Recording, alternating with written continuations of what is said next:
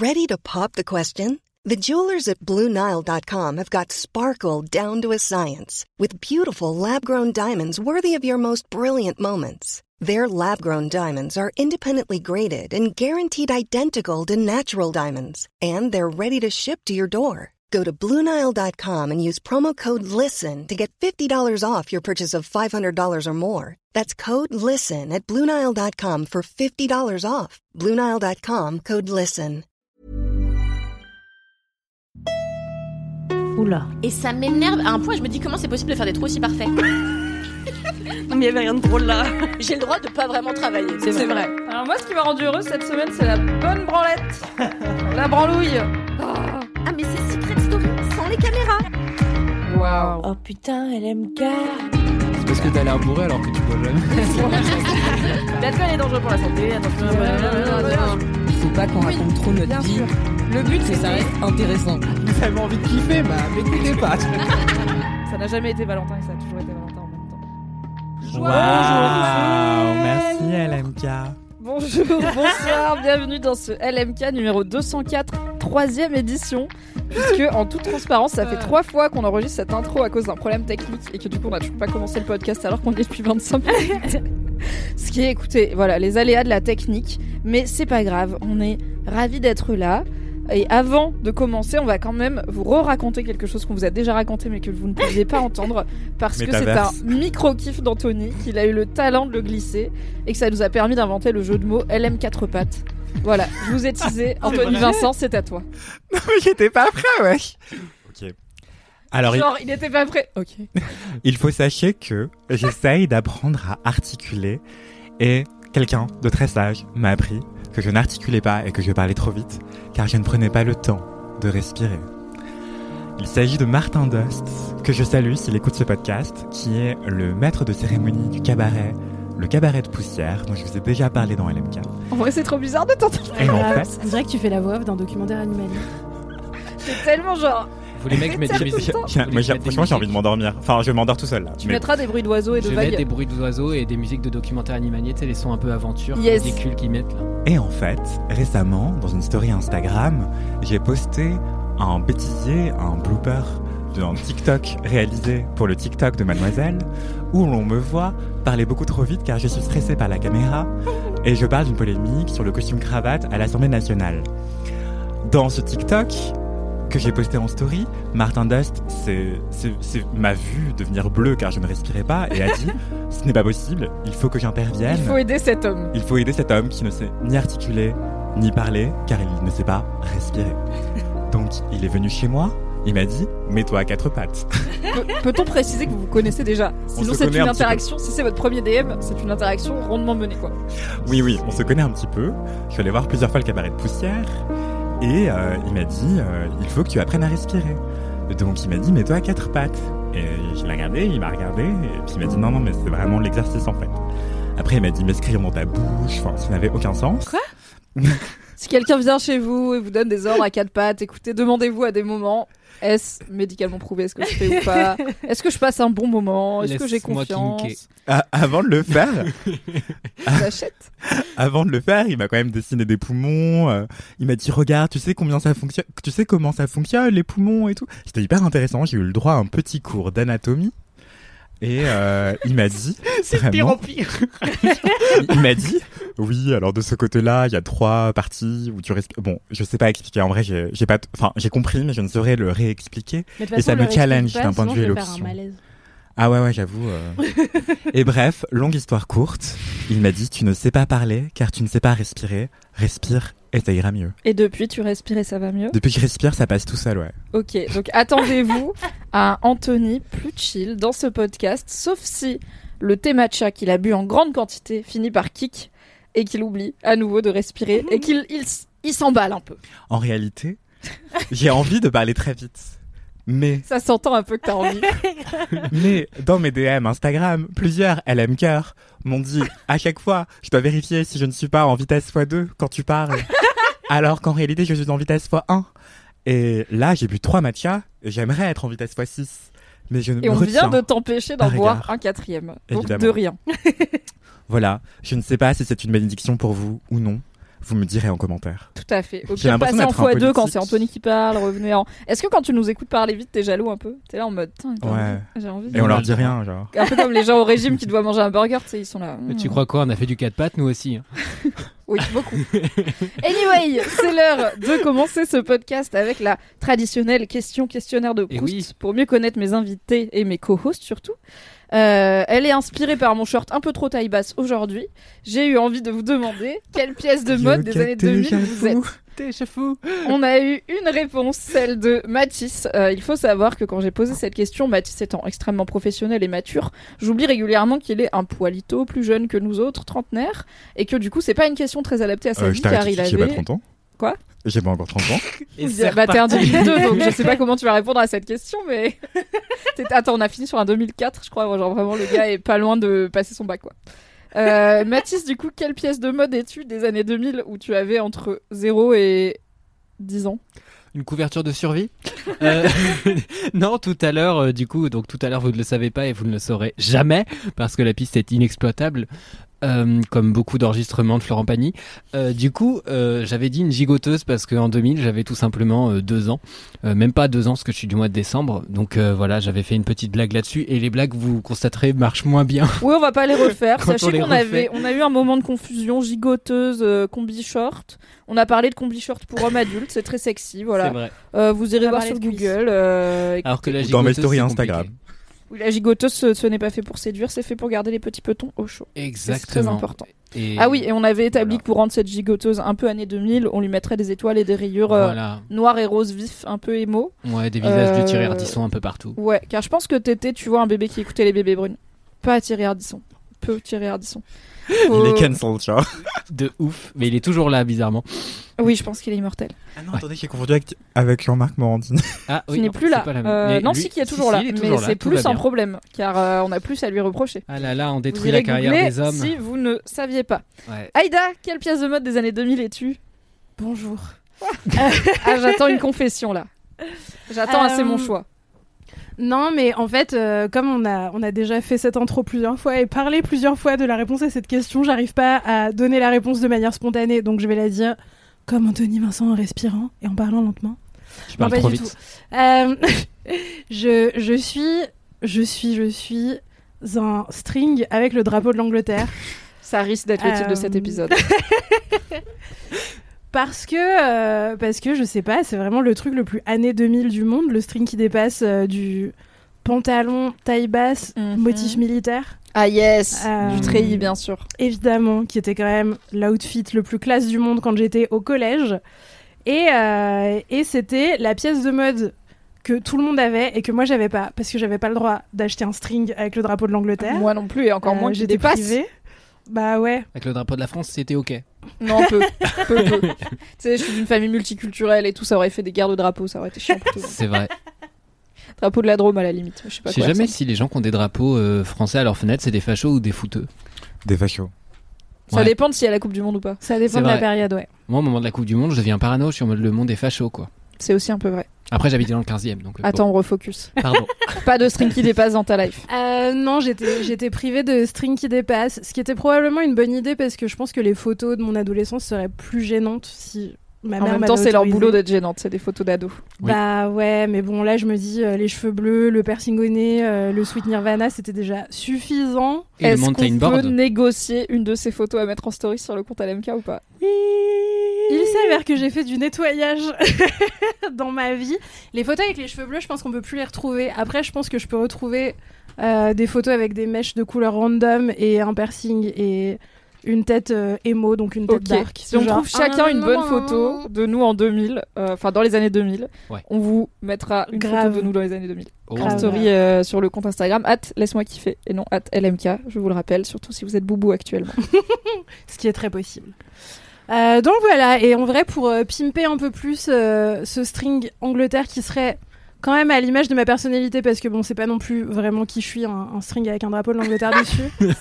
C'est Euh, totalement toi. je rajouterais sur le- les côtés là qui dépassent du jean euh, des petites perles papillons à paillettes Ah pour rester dans les années Parce 2000. que t'es une vois. personne sparkly. Euh, bah ouais, et après des perles avec. euh, Comme le des- réalisateur. Spike Lee Waouh Non, J'ai livre cette interaction. Elle Rap- n'a jamais alors- eu lieu. vous ne le savez pas, mais il fait très chaud dans la pièce où on enregistre. Ok, certains Et de nos rires seront dus à sur l'épuisement toi. nerveux. tu as le ventilo sur toi, Mimi, le Rowenta. J'ai pas dit que moi j'avais très chaud, j'ai dit qu'il Voilà. fait très chaud dans cette pièce. Moi je suis blessed. Tout est vrai. C'est à cause de la gigoteuse. Euh, donc je mettrais des papillons à paillettes et je mettrais des lettres comme euh, Yes. sur les colliers pour enfants et j'écrirais à cab, je pense.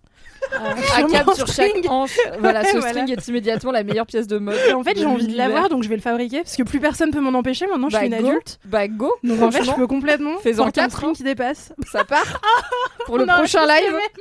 pour le prochain live Twitch. Combien de subs pour qu'on porte tous le string Franchement, deux subs, moi je le porte, y a pas de problème. Après, on se met à quatre pattes pour respirer, puis tout va bien. Et on est banni de Twitch. Par contre, assez vite. Si vous savez faire des strings, cher LM Crado, vous avez tout le temps des compétences manuelles euh, incroyables. L'autre jour, il y a une go qui m'a écrit, alors c'est pas une compétence manuelle, mais il y a une go qui m'a écrit, je fais une thèse sur l'inv- l'invisibilisation des femmes dans les stoner movies. Donc les films de gens qui fument des joints Ouais. et que tu regardes généralement en fumant des joints. C'est que des films de gars qui sont là en mode, et il y a jamais de meufs. J'aime, c'est incroyable comme sujet de mémoire. Enfin voilà, bref. C'est fou. Si vous savez faire des strings personnalisés, en vrai, écrivez au compte at laisse-moi kiffer.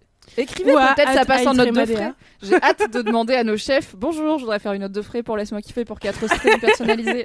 On peut passer à 12 si vous voulez équiper tout mademoiselle, c'est possible. On pourra demander à Mathilde le slip vert qui nous écrit régulièrement. Tout Voilà. à fait. Qu'elle se renomme le string vert Et- et comme ça on peut, on peut faire un deal. Et là, on parle. Et ben, je suis très heureuse de cette question. Le monde veut savoir qui me convient beaucoup plus que la dernière. Elle râle. J'allais dire que je me désolidarise de cette euh, idée de faire un live Twitch à quatre pattes avec un string perlé, mais finalement, je trouve l'idée assez bonne, surtout s'il y a des perles qui écrivent ACAM le long de la ficelle, entre les fesses. Ah, entre Merci. les fesses, moi j'étais sur Ah, les hanches, oui, on j'étais pas sur les euh, hanches. Ah, excusez-moi, Mais on pardon. peut personnaliser le tien, spécifiquement juste entre les T'as la fesses. police aux fesses. Mais ça va demander des gros plans à la team vidéo. Bah on, ouais. on va enquêter avec Inès. Est-ce qu'on a des caméras euh, vraiment gros plans quoi, macro? Et Micro. puis il peut pas y avoir le drapeau de l'Angleterre euh, derrière si c'est un string ficelle, tu vois. Non, mais tu le mets devant, le drapeau de l'Angleterre. Mais du Sur coup, le il Putain, mais quoi On va, ok, on va parler avec le ou la LM Crado, designer de string, pour designer le meilleur string à cap, drapeau de l'Angleterre, papillon de lumière, euh, année 2000. Ah non, je vais l'avoir dans la tête toute on revient vers vous. Anthony, Non, mais euh, c'est une très très bonne idée, Aïda. Euh, vraiment, euh, ça me trotte en tête. Je vais essayer de le faire. incroyable. Et euh, il faut sachez que pendant toute mon adolescence, j'ai aussi eu une passion pour le drapeau de l'Union Jack. Ah, J'avais la oui, parce que depuis le début, on dit drapeau de l'Angleterre. Oui, Tous les gens qui sont vrai. cultivés, ils vont dire Oui, Excusez-moi, c'est le le drapeau de l'Angleterre, c'est une croix rouge. hein. C'est Ok, vrai. le drapeau du. Royaume-Uni. Euh, Pré-Brexit, je sais pas s'il a changé depuis, mais en tout cas, euh, c'est celui-là. Là, vous voyez lequel avec la croix et le X et le bleu et le Oui. rouge et le blanc. Voilà. Désolée, j'étais dans mon mood de collégienne euh, d'année 2000. Qui euh, écoutait pas en histoire géo. Non, je lisais des mangas. T'avais une chambre Bon thème Angleterre, genre euh, designée par Valérie Attends, Damidos. attends, on va parler de la passion Union Jack avec Pardon, Anthony. Tout à fait. C'est le thème. Eh bien, j'y étais Tu vraiment peux pas parler passionné. comme ça tout l'épisode. C'est vraiment être horrible. Parle vite, s'il te plaît. Faut remonter un petit peu On dirait un 10 de méditation. Ok. à quelque chose. Non, à quelque chose malheur et bon, c'est pas tout ça que je voulais dire. Ah, un truc genre en toute chose de la constance, de la mesure en toute chose, bref. Ok. You, you do you. du coup, je, je repasse en vitesse normale, c'est bon? Allez, Ah. désolé, peut-être que vous étiez tous soulagés, mais en vrai, non, c'était long, j'étais suspendu à chaque mot, genre Mais oui, c'est quoi la suite? Même moi, je me faisais chier, oublié la fin de ma phrase, genre. Anyway, Ça donc, sert à rien de respirer. Oui, bah vraiment, euh, je respirais quand je. Bon, bref. Donc, j'adorais le Royaume-Uni. J'étais, j'étais un peu émo sur. Non, j'étais carrément émo. J'ai plein de photos si vous voulez, je vous les enverrai. euh, Oui. Vous en ferez ce que vous en vou- ce que vous voulez. Genre, je m'habillais en noir et turquoise ou noir et blanc ou noir et rouge euh, en fonction des jours. J'avais des lacets différents que je changeais sur mes chaussures. Ah yes. C'était vraiment genre jusqu'au boutiste. J'avais compris que tu t'habillais en Marie Turcan et je trouvais que ça n'avait aucun sens. Marie Turcan Quelque est la part, rédactrice en chef de Numérama. Voilà, on l'embrasse. Elle a part. pas un style très 2000, même si Non. elle est sur des bons basiques intemporels, quoi. Ouais, ouais, ouais. Je m'habillais un peu comme elle finalement. Mais donc, j'étais très émo euh, dans les années 2010, I guess. Et les années 2000, j'étais plus skater boy, mais vraiment Avril Lavigne premier degré. Et tout à l'heure, quand tu parlais des pantalons de treillis Aïda, euh, les pantalons militaires et tout, et ben euh, j'en avais que je portais ultra taille basse et avec euh, des, des deux t-shirts l'un sur l'autre, un t-shirt à manches courtes Bien et un t-shirt à manches longues en dessous. Du coup, je faisais ça tout le temps avec des ceintures à clous qui n'étaient pas dans les bassins de ceinture, mais que je laissais pendre un petit peu sur le côté et Bah tout, sur les hanches. J'étais vraiment skater boy, Avril Lavigne, premier degré. Oh my Du god. coup, c'était ça le collège, genre skater boy, et le lycée emo, rébellion, du col sur les yeux et tout machin, On aurait Tokyo été Hotel. si potes. De ouf, mais Vous on auriez été le power duo euh, du collège-lycée, franchement. Gros fou, style, gros flow. Donc j'étais vraiment, si j'étais un- une pièce des années 2000, je serais le baggy qui tombe bien sur les hanches. Et finalement, puisque, comme tu le disais très bien en intro, Mimi, le Y2K qui s'écrit Y2K pour le contexte, pour euh, bref, qu'importe, euh, eh bien, ça revient à la mode. Mm. Et en fait, là, en ce moment même, je porte un pantalon taille basse baggy. Euh, rose fluo. Yes, moins treillis, moins de sangles, euh, moins skater boy, mais d'une Pas de beauté ceinture à à couper le souffle. Peut-être la prochaine fois une ceinture à clous euh, pour aller avec. Très bonne idée, ouais. Là, euh, très très bonne idée. Là, je le porte avec un débardeur euh, porte-cartel, très euh, stylé euh, au demeurant. Mais C'est vrai. bonnes idées, je note les idées. Merci beaucoup. Et toi. Mimi, quelle pièce des années 2000 tu serais? Bah moi je suis très Anthony Corps puisque j'hésitais entre le baggy à sangle et les pompes de skate euh, puisque j'étais aussi au collège dans un mood euh, skateuse mais en n'ayant vraiment jamais fait de skate de ma vie puisque rappelez-vous j'ai une oreille interne absolument nulle. Donc tout ce qui est sport de glisse c'est non. Et en plus je suis globalement flippée de la je, tombe pas bien comme personne et j'aime pas tomber. Donc euh, j'ai dû faire du skate deux fois quand j'avais 8 ans et j'ai dit non merci. Mais j'écoutais Linkin Park et avec la Vigne et Kyo. Et du coup j'avais des baguilles à sangle des pompes de skate alors que je ne faisais pas de skate. Et finalement, du coup, je pense que je vais prendre les pompes parce que en grandissant, je suis assez vite devenue une adulte qui a compris qu'elle ne porterait jamais de talons et qu'elle ch- rechercherait le confort à tout prix au niveau des pieds. Donc je suis très contente de la mode des baskets là, le fait que tout le monde puisse porter des baskets à chaque moment de la vie. Euh, J'ai été à un mariage en basket, j'étais là mais incroyable. Les mariés aussi avaient des baskets, donc c'était permis. Et euh, là, je suis en doc et je n'ai plus de pompe de skate, mais euh, j'hésite tous les ans à m'acheter des Vans pendant les soldes. Et je pense que je vais finir. Alors, je sais pas si c'est des vraies pompes de skate, euh, les vrais gens qui font du skate, je sais pas. Dites-moi, en- envoyez-moi des commentaires pour me dire si c'est des vraies pompes de vrai skater ou pas. allemand? Des commentaires, non, parce que je suis fâchée. Du coup, je spoil la- le passage d'après. Je n'ai pas eu de commentaires cette semaine. Donc, je n'ai rien à vous raconter de ce que vous m'avez raconté. Ah oui, est-ce que vous avez des commentaires? C'est le moment d'y penser. Bien sûr. Du coup, voilà, j'avais des bonnes bombes- pompes de skate euh, Volcom, Volcom, Volcom. Volcom, bien sûr, Kaki, et euh, je rêvais d'avoir des Onitsuka, qui étaient des baskets un peu de skate, mais ma mère voulait pas me les payer. Donc peut-être qu'un jour je prendrai ma revanche d'adulte et je m'en achèterai une paire. D'abord, les Vans. Alright, c'est donc l'heure de passer à la section commentaires. Vous savez déjà que je ne- je n'en ai pas. Ah, je vais y arriver. Si jamais vous voulez m'en envoyer personnellement, c'est MYMYHGL sur Instagram. Sinon, le compte Atlas-moi kiffer, ça marche très bien. Hmm. Du coup, Mathis, as-tu un commentaire? Oui, oui, oui, j'ai un commentaire et même une reco euh, de Angèle, euh, Angèle Tomasewski, euh, qui m'a écrit Coucou Mathis, j'espère que tu vas bien. Toi qui nous fais toujours de super recos culturels. Bon, je n'habite pas à Paris, mais je note quand même. Des bisous, il y, y a plein de trucs qui tournent, je vous promets. À moi de t'en faire une aujourd'hui. Il s'agit de mon ancien metteur en scène, un spectacle que j'ai vu plus de 40 fois et dont je ne me lasse pas. Tout Shakespeare en 3 heures qui paraissent une heure. C'est vraiment, vraiment une reco coup de cœur que j'ai envie de partager avec vous. Bisous, cœur, cœur et caresse à la belle Ruby. Belle Ruby qui n'est toujours pas là, mais euh, C'est vrai, elle me ex-beaux-parents l'ont séquestré à l'aide. Et le metteur en scène en question, c'est Gilles Caillot, que je ne connais pas du tout, donc j'irai checker tout ça, et il est à la tête visiblement de la compagnie Attention Fragile. Voilà, du coup, je, je partage cette petite reco de Angèle en n'ayant en n'ayant pas du tout validé, euh, parce que je, je ne sais pas de qui Bah, pour l'avoir vu 40 fois, si ça dure 3 heures, je me dis que soit elle est très très Shakespeare, soit ça doit être sympa. Mais Oui, euh, c'est- c'est quand après, chacun bon ses signe. goûts, quoi. C'est clair. Donc euh, bah merci beaucoup. Et puis euh, voilà, j'avais eu d'autres commentaires la semaine dernière, mais là, comme toi, cette semaine, c'est plutôt calme. Donc euh, voilà, je ne flex pas trop. Merci de ne pas flexer avec tous tes commu. commentaires. Voilà, non, j'ai eu des messages très mignons, mais pas de commentaires relatifs à l'épisode précédent, puisqu'en Ouais. même temps, il vient de sortir à l'heure où nous enregistrons. Donc c'est pas si étonnant. Aïda, est-ce que tu as des commentaires? Eh bien, j'ai un commentaire euh, qui date de la semaine dernière parce que moi aussi, j'ai pas reçu beaucoup de commentaires cette semaine. Euh, J'espère que vous êtes en vacances et que vous boudez pas. C'est vrai, c'est août, les gens euh, sont à la plage et n'écoutent pas de podcast. Écoutez, Bah, laisse-moi kiffer ouais. même à la plage. Écoutez, laisse-moi kiffer à la playa. C'est un commentaire de. Pardon, je peux pas les deux trucs en même temps. Un commentaire de Chaussette sur Instagram. Monsieur On Chaussette? Chaussette tout court. D'accord. Ce C'est n'est pas pas, le Ce n'est pas Monsieur Chaussette de Cédric, c'est Chaussette. Un je ne imposteur. présumerai pas du genre de la personne que je ne connais pas. Euh, Chaussette m'envoie un commentaire, un commentaire court et efficace qui dit Hello Aïda, petite histoire de morse. Et là, je clique sur un article avec le meilleur titre de ma journée. Et quand même, mon travail, c'est de lire beaucoup d'articles tous les Oui. jours. Et d'écrire des articles avec Et des bons d'en écrire avec des bons titres. Et je n'ai pas réussi à en faire un qui avait un aussi bon titre que celui-ci. Waouh. je veux bien le dire. Respire. Ta ta ta ta ta ta ta ta ta ta. Cette femelle morse de 700 kilos sème la zizanie dans certains ports en coulant des navires. Et donc c'est Une l'histoire. héroïne du féminisme, cette femelle morse. Mais oui, c'est l'histoire d'une euh, d'une femelle morse qui s'appelle Freya et qui fait le tour de Oh. l'Europe et qui coule des bateaux en mettant des gros coups de tête à tous les bateaux qu'elle. Vraiment, c'est mon con de chat quand il se prend la porte vitrée, sauf que c'est des bateaux, quoi. Mais comment ils ont su son prénom? Ils lui ont demandé. Euh, Elle l'a dit en vois I guess. Je pense qu'il y a des chercheurs qui ont tagué Freya, tu sais, ils leur mettent des, des petites Des tags petites pour bagues. suivre leur migration et tout. comme les petits corbeaux. Et du coup, ils lui ont donné un nom parce que c'est plus simple et plus sympa que de l'appeler euh, Morse B52. Et du coup, maintenant, c'est Freya. Mais en fait, c'est parce qu'elle choisi, hein. euh, c'est parce qu'elle casse trop de trucs. Donc maintenant qu'elle est connue comme Dixit l'article, une véritable superstar dans plusieurs ports européens. N'hésitez Euh. pas à la demi-mesure quand même. La demi-mesure en toute chose. Mais le, le ou la journaliste s'éclate. euh, Oui. Manifestement. J'adore. Et, euh, et en gros, bah voilà, à force de casser, euh, casser tous les bateaux qu'elle trouve dans tous les ports, les gens se sont dit ah on va lui donner un prénom.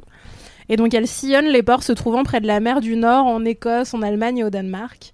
Euh, et voilà. Et après, En vrai, on rigole, mais on, sur dirait, life. on dirait grave les vieilles légendes de pêcheurs qui font trop bader, tu sais, en mode euh, le monstre marin qui coule des navires et tout. euh. Ouais, grave. Quand même, t'es dans un bateau, tu te fais couler par un morse, t'es là. pff, on est en haut de la chaîne alimentaire, mais ça tient à pas grand chose, quoi. C'est Mais le truc, juste il bunk avec sa tête et au bout d'un moment, ça marche. Bah surtout qu'il y a des gens, je pense, qui dorment dans leur bateau, surtout là en plein été. euh, tu vois, t'as des gens qui ont Ah, des le réveil, dans lesquels compliqué. ils dorment, et tu te réveilles dans l'eau avec un morse qui est en train de mettre des coups de tête à ton chez toi. J'allais dire, il te fait des doigts d'honneur, mais il a pas vraiment de doigts, mais il te fait des palmes d'honneur, quoi. C'est Oh. nul. Mais justement, en fait, euh, c'est pas euh, ton chez toi, c'est son chez elle. Bah Genre, ouais, tu flottes Bah chez je ouais, me demande quoi. dans quelle mesure aussi est-ce que son comportement est pas lié euh, au réchauffement climatique et peut-être qu'en fait elle, elle a un comportement agressif parce que justement elle en peut plus quoi. Enfin, C'est une héroïne des océans, elle est là, mais cassez-vous. grave. C'est princesse Bravo Mononoke. Freya, tu vois. Et aussi, euh, je tiens à saluer la littération sublime en S, dans, oui, en S, dans le début du titre. Oui. Alors attends, cette femelle morse de 700 Morse, kilos 700 kilos sème la zizanie. sème la zizanie. Ah, c'est vrai. J'ai les exercices très, que j'avais chez l'orthophoniste, euh, car quand j'étais petite, je zozotais. Oh Je zozotais. Du coup, j'avais des exercices genre euh, Suzy a semé sans salade, euh, machin. Eh bien moi aussi Martin Dess m'a fait faire des exercices là-dessus. T'as fait les trucs où tu dois garder la langue derrière les dents, Oui. et tu mets des gouttes d'eau au bout de ta Ah. langue et tout. Ah non, ça j'ai pas fait. Ça, il j'ai m'a- fait. Il m'a fait mettre un crayon dans ma bouche et il m'a fait dire des Ah, phrases. c'est pour ça, euh, euh, à quatre pattes, euh, le crayon dans la oui. C'est pas pour. euh. Bah oui. Non, c'était pour vraiment un cours d'élocution. Oui, oui, hein, il oui, y avait oui, pas oui, de oui, sous-texte. oui, oui. euh, Oui, j'ai dit trop de fois oui pour faire comme si j'y croyais. Anthony, est-ce Il que ne t'as s'est rien passé. est-ce que t'as un commentaire? Oui. Qu'on sait qui t'a donné des cours de langue à quatre pattes, ton bon ami. Des cours, des cours. Non mais arrêtez de le sortir de son contexte. euh. Sorry, je salis tout. Ah, donc, il y a Frenchy Mamou, euh, qui s'appelle Morgane, qui m'a envoyé, Mamou, qui m'a envoyé euh, une photo de, de Donny qu'elle a fait elle-même suite à mon kiff dans LMK. Ah, ils sont trop beaux. Et à noter que, J'allais dire c'est qui Donny je- Pardon.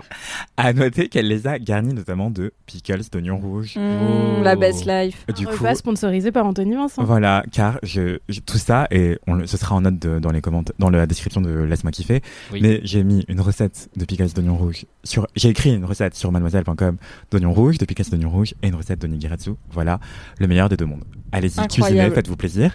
Et sinon, l'autre commentaire que je voulais vous lire, euh, qui sera bref, car je ne vais pas tout lire, car il est long mais passionnant. Euh, et je n'arrive pas à me servir de mon téléphone, donc ça va arriver. Voilà, pas de panique. On Je respire. respire. Respirez, vous mettez-vous à quatre Voilà. pattes. Inspirez. C'est Margot Falco qui m'écrit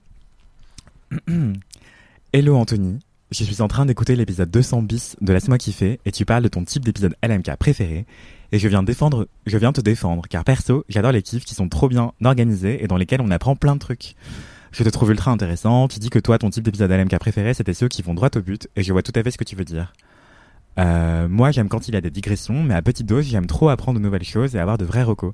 Voilà, bisous à toute la team C'est bien. euh, voilà. C'est bien qu'on ait aussi une parole des gens de la team qui n'aiment pas que le grand foutoir qui est Laisse-moi kiffer avec toutes les digressions, mais qui aiment aussi l'aspect un peu plus pratico-pratique, car il y en a pour tout le monde. dans Voilà. Elle, elle, elle aime les deux, euh, les digressions et les recos euh, relativement précises. Donc voilà, il y en a deux pour tout le monde dans Laisse-moi Voilà, vous aurez des deux. Merci beaucoup pour vos commentaires. On va passer au message boubou, Hmm. au message ré, Ré, au message bourré. bourré. Et on fera pas l'anecdote de star parce qu'on a refait cette, info tro- cette intro trois fois déjà. On la fera la prochaine fois. Mathis est vexé. Il Je est sais- déçu, il est choqué. Je ne sais pas de qui est ce message boubou parce que du coup ça s'affiche pas. Très bien. Il date, je crois que c'est Maël, je suis pas sûr. Oui, c'est On- Maël, tu nous as dit c'est Maël. Lance-toi s'il te plaît.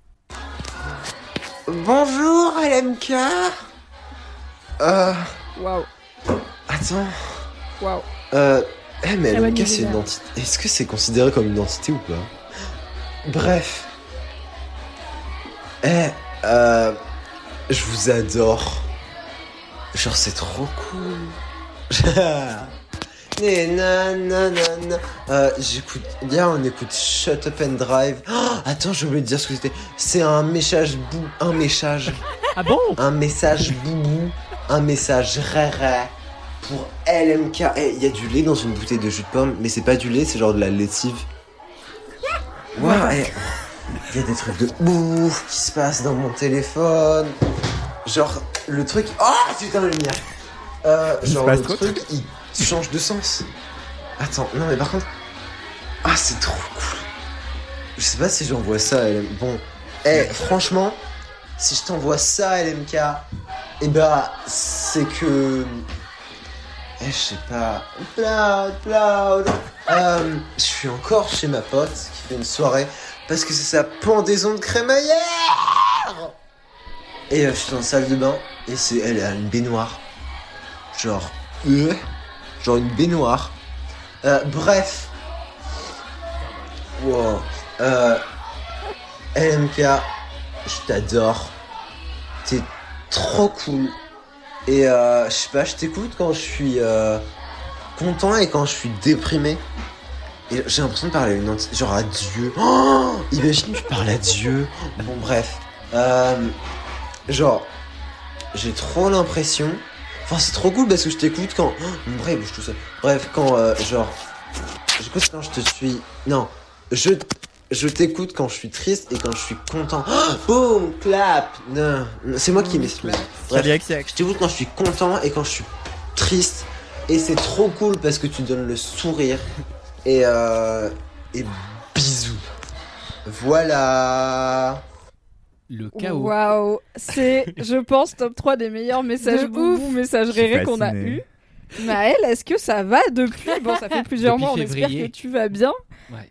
Très bonne pendaison de crémaillère chez ton ami pourvu d'une baignoire, écoute, et d'une bonne playlist. On peut Et- dire qu'on a kiffé. Et de lait qui est dans la le lessive. lessive. Ouais, alors euh, la lessive Dans des bouteille de bouteilles. Mais non, mais ok, il est dans une salle de bain. Donc genre la go, elle stocke sa lessive liquide Ah. euh, dans une bouteille de lait, mais genre tu vas pas euh, ou de jus de pomme, mais tu vas pas la boire. Sherlock. La déduction parce que ne stockez pas des trucs qui se boivent pas dans des bouteilles de trucs qui se boivent dans une cuisine. Source quand j'avais 5 ans, j'ai bu de l'huile de friture parce qu'elle était dans une bouteille de jus de pomme. Voilà, c'est pas bon, ne faites pas ça chez vous. Euh, J'ai l'impression que t'as déjà raconté cette histoire dans Ouais, c'est possible. J'ai dû dire la version longue où j'ai demandé à mon daron, il m'a dit oui, vas-y, ma mère l'a engueulé, bref, tout ça. Il a des enfants. Le il savait daron pas, il a hyper pas au regardé. courant. Il a pas levé la tête. Mais Bernard Bah, il a, mais je lui dis, je peux boire du jus de pomme. Il le gars, il croit que c'est du jus de pomme, il pouvait pas savoir. Ouais, je vois. Euh, eh bien, hydratez-vous, pas comme Maël. Euh, faites attention à Avec de vous. l'eau. Et j'ai envie qu'on isole Maël qui essaye de dire message boubou pour en faire le nouveau jingle des messages boubou. Tu vois, genre, c'est plus nous qui disons c'est l'heure du message boubou, message réré. On fait un jingle avec Maël parce que c'est tellement marrant. J'accepte. Et après, il dit il y a du lait, la lessive dans du lait, et c'est la fin du jingle, tu vois. C'est vraiment genre, waouh, chaotique énergie. Allez. Cliffhanger. Mais euh, cette personne, oui, effectivement, j'espère qu'elle va bien. Et aussi, euh, j'adore le fait qu'elle ait dit euh, Je t'adore LMK. Genre, elle tutoie LMK. Ouais, elle grave. l'a On personnifié. est lente. Et c'est presque ouf. Dieu. J'adore les digressions de Oh, imagine tu parles à Dieu et après il, est là ah non il y a une nouvelle chanson et tout il rebondit partout Labrador. J'aime trop les cris non sollicités de la phrase. J'ai entendu le geste des doigts où tu fais rock en même temps. Oui. tu lèves trois doigts et tu fais Anyway, si jamais vous vous retrouvez dans des situations comme à elle, où vous êtes à proximité d'une baignoire ou alors peu sobre, vous pouvez nous envoyer un message audio à laisse-moi kiffer sur Instagram et on aura autant de plaisir à l'écouter que on a eu plaisir à écouter Maëlle, c'est-à-dire beaucoup. C'est donc l'heure de passer au sel de ce podcast, au sel de la pistache grillée et salée qu'est Laisse-moi kiffer, à savoir bien sûr les kiffs. Et quel meilleur grain de sel que le jingle de Marine Normand pour lancer tout ça. C'était pas si agressif, ça. You simply the key. Doom, doom, doom. Better than all the rest. Bing, bing better than anyone, anyone I ever met. You simply the key. Bam, bam, bam, bam. Woo! Wow. Saint-Valentin. Et on commence sur les chapeaux de roue avec toi, Mathis. Et Quel oui. est ton kiff cette semaine? Mon kiff euh, est un kiff de très longue date que je viens de réactiver cette semaine. Je suis, comme vous le savez, en train de rusher euh, pour rendre mon mémoire euh, dans pile un mois. Et donc euh, j'alterne entre des phases où je suis en train de d'écrire de manière chaotique toute la partie un peu théorique et euh, faire des gros gros tableaux Excel dans lesquels j'analyse des articles et les mots qu'ils utilisent pour parler différents trucs. Donc c'est un peu chiant et c'est un peu genre les professionnels. non mais c'est hyper relou en vrai parce que du coup c'est assez rébarbatif et c'est assez long et en gros il faut vraiment euh, copier des petits termes et les classer dans des catégories et après je fais des stats à partir de ça, tout ça, tout, tout ceci est maîtrisé, ne vous inquiétez pas. N'empêche que ça c'est chiant à faire et ça demande pas une attention de zinzin. Donc mon cerveau s'est dit, eh, si on rendait ça un peu plus rigolo en faisant autre chose en même temps et si on multitaskait. Et du coup en fait donc j'utilise mon ordi de taf pour faire le document Excel et j'utilise mon vieil ordi PC euh, de 84 euh, branché euh, voilà pour mettre des films derrière. Et du coup, j'ai regardé pas mal de films cette semaine et je regarde des films français comme ça, j'ai pas à re-regarder les sous-titres pour checker quoi que ce soit et des vieux films français parce qu'ils vont pas très vite et du coup, je loupe Comme pas grand-chose à l'intrigue. Voilà, comme Anthony dans le début de ce podcast. et du coup, voilà, je regarde des Varda, des trucs comme ça où je me dis bon, ça va, tu loupes pas des, des trucs de fou parce que si tu regardes pas pendant 3 minutes, Oui, le plan pas n'a pas tu changé. tournes quoi. la tête. Ah, il y a une course poursuite quoi Exactement. Il y a un réalisateur qui est parfait pour ça, euh, qui a notamment réalisé des films en français et que j'aime vraiment depuis très longtemps, ou en tout cas j'aime son travail. C'est Michael Haneke. Michael Haneke, c'est quand même Mais pas mon le gars, t'es jamais dans la joie de vivre, toi. Hein oh là là pas le, Le gars, il me dit mon fun. c'est un réalisateur, Michael Haneke. Tiens, je vais me changer les idées en travaillant. Je regarder Haneke, mais enfin. Voilà, parce qu'il faut savoir, il faut savoir que du coup, le film que j'ai regardé pour le coup il y a deux jours, c'était Le Temps du Loup avec euh, avec Isabelle Huppert, mais il y a Béatrice Dalle aussi dedans, il y a Olivier Gourmet, il y a, il y a pas mal de gens en vrai. Regarde des connus. cérémonies funèbres, je sais pas, tu vois, des gens qui font leur deuil, ce sera plus fun, quoi. Oh là là. Et c'est littéralement un, genre un monde post-apocalyptique. euh, Enfin, on sait pas trop ce qui s'est passé, mais genre ils sont tous dans la merde et ils sont tous en mode vagabond. Et euh, bah du coup, ça montre que les gens sont des chiens en fait dans ce genre Ouais. de circonstances, ce qui je pense est pas totalement faux. Et du coup, évidemment, j'ai chialé et au bout d'un moment, j'étais en mode je suis plus du tout en train de travailler, je suis les larmes aux yeux devant mon ordi. C'est vraiment pas un bon divertissement à avoir pendant que tu faisais tes... tu remplissais les documents Excel. J'ai pu avancer quand même et ça me permet d'avoir l'impression de pas travailler en travaillant. Du coup, c'est un peu comme ça que j'arrive à trouver l'impression que quand je rentre du travail, je ne me remets pas juste au travail et que je suis juste en train de faire un truc euh, rigolo, fun, fun, ha ha ha. Donc bon, Michael Haneke, je, vous- je vous l'accorde, c'est pas le réalisateur feel good. Euh, c'est quelqu'un qui, en plus, s'est beaucoup opposé à la doctrine américaine, euh, enfin tout ce qui est un peu entertainment américain, c'est-à-dire le cinéma, euh, bim bam boum, on change trois fois de plan et boum, il y a une musique et il y a un tigre et voilà. Ah non, Et- lui, Michel, il pose sa caméra, il dit passez devant un moment. bah, en fait, ouais. Et c'est- et c'est- Bah, quand vous parlez, c'est bien si vous êtes devant parfois, mais pas tout le temps. en plus, il est allemand. Mais c'est une démarque Oui, qui est J'ai pas fait l'accent parce que ça aurait été insultant pour tout un peuple que j'aime beaucoup, mais Oui. imaginez-le avec l'accent. autrichien, je crois d'ailleurs. Ce qui- est pire. Et, euh, et du coup, en fait, dans tous ses films, euh, il a toujours ce truc où il est vraiment contre l'entertainment. Mais du coup, ce qui pose, euh, je trouve, des réflexions. Enfin, c'est vraiment des films qui font réfléchir, mais genre vraiment beaucoup pour le coup. Typiquement, j'avais vu un film qui s'appelait Caché avec Juliette Binoche en- et avec... Ça va, dans le dernier, il y avait Isabelle Huppert. Hein. Non mais c'est un quand même cinéaste sur les intellos du cinéma Ah, français, quoi. c'est- C'est un cinéaste extrêmement bourgeois, c'est vraiment mon, mon reproche principal. Par contre, c'est un bourgeois qui est relativement conscient et qui essaie pas de faire semblant de pouvoir raconter d'autres histoires. Oui. Et ça, c'est intéressant. Il se met pas trop dans la peau des prolos. Il là. Alors, c'est Non. l'histoire d'une famille dans un manoir. Mais Ça par, commence comme ça. mais par contre, il est capable de te parler du rapport de ces familles-là aux classes populaires, de rapport à ces familles-là à la question de la colonisation. Et en fait, souvent, je trouve que c'est un cinéaste qui va chercher euh, ce que les gens ont de sombre en eux euh, et ce qu'ils ont en fait de du plus inhumain. Genre, il essaie vraiment de chercher euh, bah, des moments où tu vois un personnage qui est indifférent, un truc qui est vraiment horrible sur l'écran, et soit c'est pas montré et c'est quand même très insoutenable, soit c'est montré et du coup c'est fait assez intelligemment. Il utilise vraiment à chaque fois des procédés qui, qui ont l'air d'être un petit détour comme ça et qui en fait changent complètement le propos. Et typiquement, donc Caché, le film avec Daniel Auteuil et Juliette Binoche, tu passes le film à te demander euh, pourquoi il y a quelqu'un qui leur envoie des cassettes anonymes, euh, euh, des cassettes en, en plus assez flippantes et des dessins de poulets, je crois découpés, un truc comme ça, enfin un truc assez Déménager. chelou. Allez poser une main courante. Faites quelque chose. Et peu à peu, tu te rends compte que c'est pas du tout l'objet du film. Et il y a plein de films de Haneke qui sont comme Mes ça. parents, ils ont vu ce film au ciné. Je les ai jamais vus rentrer aussi en colère du cinéma. Et ça ne Vraiment, ils, ils allaient pas. pas. souvent au ciné. Ils... Bon, ils aiment bien le cinéma, mais ils aiment pas voilà les films qui se la touchent quoi. Et ils sont allés voir ça. Et mon père, il a dit, on n'écoute plus jamais Télérama. Alors, Ça, ça par contre, je veux bien l'entendre. En vrai, c'est que c'est des films, je pense, qui sont clivants parce que c'est le but, c'est de faire réfléchir, c'est de faire réagir. C'est jamais, c'est jamais d'être satisfaisant et de te donner ce que t'attends d'un langage filmique et même d'une histoire en général. Tu vois, il y a beaucoup de trucs de bah on sait pas. C'est l'anti-divertissement par excellence. Et je trouve que on en pense qu'on en veut, peut-être qu'on n'adhère pas, peut-être qu'on a juste envie de se vider la tête devant un film et c'est ok. Et je pense qu'il est un peu hard, euh, Michael, et j'aimerais pas Ouais. l'avoir un apéritif. Je pense que c'est pas Je une pas personne de l'ambiance. soit fun. Voilà. Euh, donc Michael, si tu nous écoutes, euh, ne viens pas. Euh, mais en revanche, c'est des films qui m'ont globalement toujours marqué. Il y en a vraiment genre deux peut-être où j'ai beaucoup moins adhéré, mais il, y a, il, y a, il a vraiment des films dingues et souvent très très violents. Et euh, où la violence n'est pas forcément le- montrée, mais Moi j'ai vu surtout Funny Games euh, Ouais. de lui qui a un remake américain. C'est un des rares où il a tourné aux US parce qu'en gros, j'ai appris ça à la fac. T'as vu le remake, toi? J'ai vu les deux. d'accord. Mais en gros, il, a, il, il devait le faire. Donc c'est un film sur une famille euh, dans, dans une maison au bord d'un lac. Enfin voilà, maison de résidence secondaire, famille UP, Comme voilà. Et il y a deux jeunes euh, adultes, deux jeunes gars qui arrivent, qui sont très propres sur eux, petit polo, enfin c'est un truc de golf ou je sais pas quoi, et qui séquestrent cette famille et qui sont hyper violents. Et ça- c'est pareil, t'as un côté genre mais c'est qui, ils veulent quoi, enfin pourquoi ils font ça, t'as un côté complètement gratuit, euh, un peu The Purge machin, sauf que c'est pas du tout filmé comme un film d'horreur euh, jumpscare Mm. euh, ni comme un saut, c'est juste genre t'as vraiment l'impression d'être dans la pièce et d'être là, j'aime pas ce qui se passe, c'est pas bien. Et euh, donc il, a, il devait le faire, il me semble, il voulait avoir un financement américain, les prods américains voulaient trop changer son film, donc il a dit fuck you, je vais le faire en Allemagne. Donc il a fait la version, enfin ou autrichienne, je sais plus, la version originale en tout cas. Et quand il a connu le succès, il a fait un remake américain avec notamment Tim Ross et Michael Pitt euh, dans les rôles principaux. Et il a, il a refait plan par plan son film. Il était là, fuck you, je vais faire le film que j'ai déjà fait et que vous m'avez pas laissé faire. Je vais le faire avec votre argent maintenant. Il a l'air tellement casse Adorable. Et c'est vraiment un film qui est gore, quoi. Enfin, c'est non seulement tu vois des trucs gore physiques, c'est pas tout du hors champ. Et aussi, ça te laisse Mm. un sentiment de, de, mal. Enfin, Profondément mal à l'aise. c'est pas bien. C'est comme tu lis le Marquis de Sade, tu vois, t'es là, c'est non.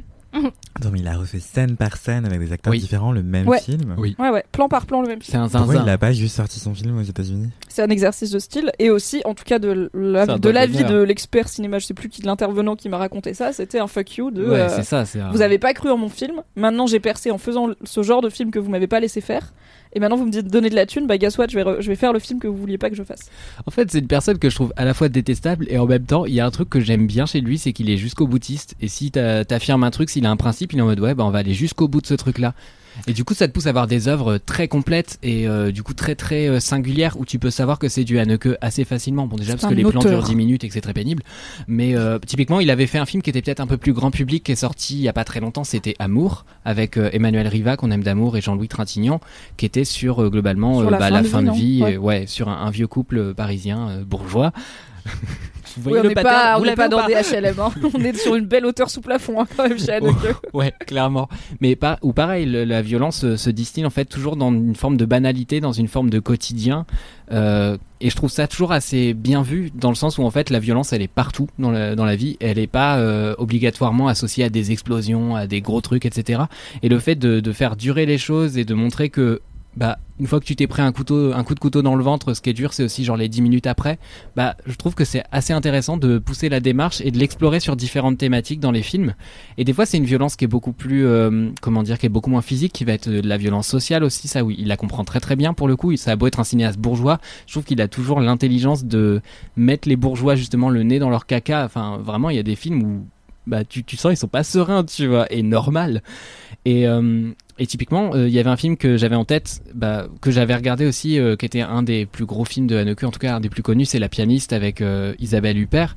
Et c'est quelqu'un du coup qui entraîne ses, ses actrices dans des directions, mais enfin incroyable parce que comme c'est encore une fois quelqu'un qui arrive avec une note d'intention super claire, super forte, bah forcément en termes d'acting, du coup ça amène des trucs de zinzin. Il cherche pas forcément du du réalisme en soi. Il cherche vraiment à aller au bout d'un concept.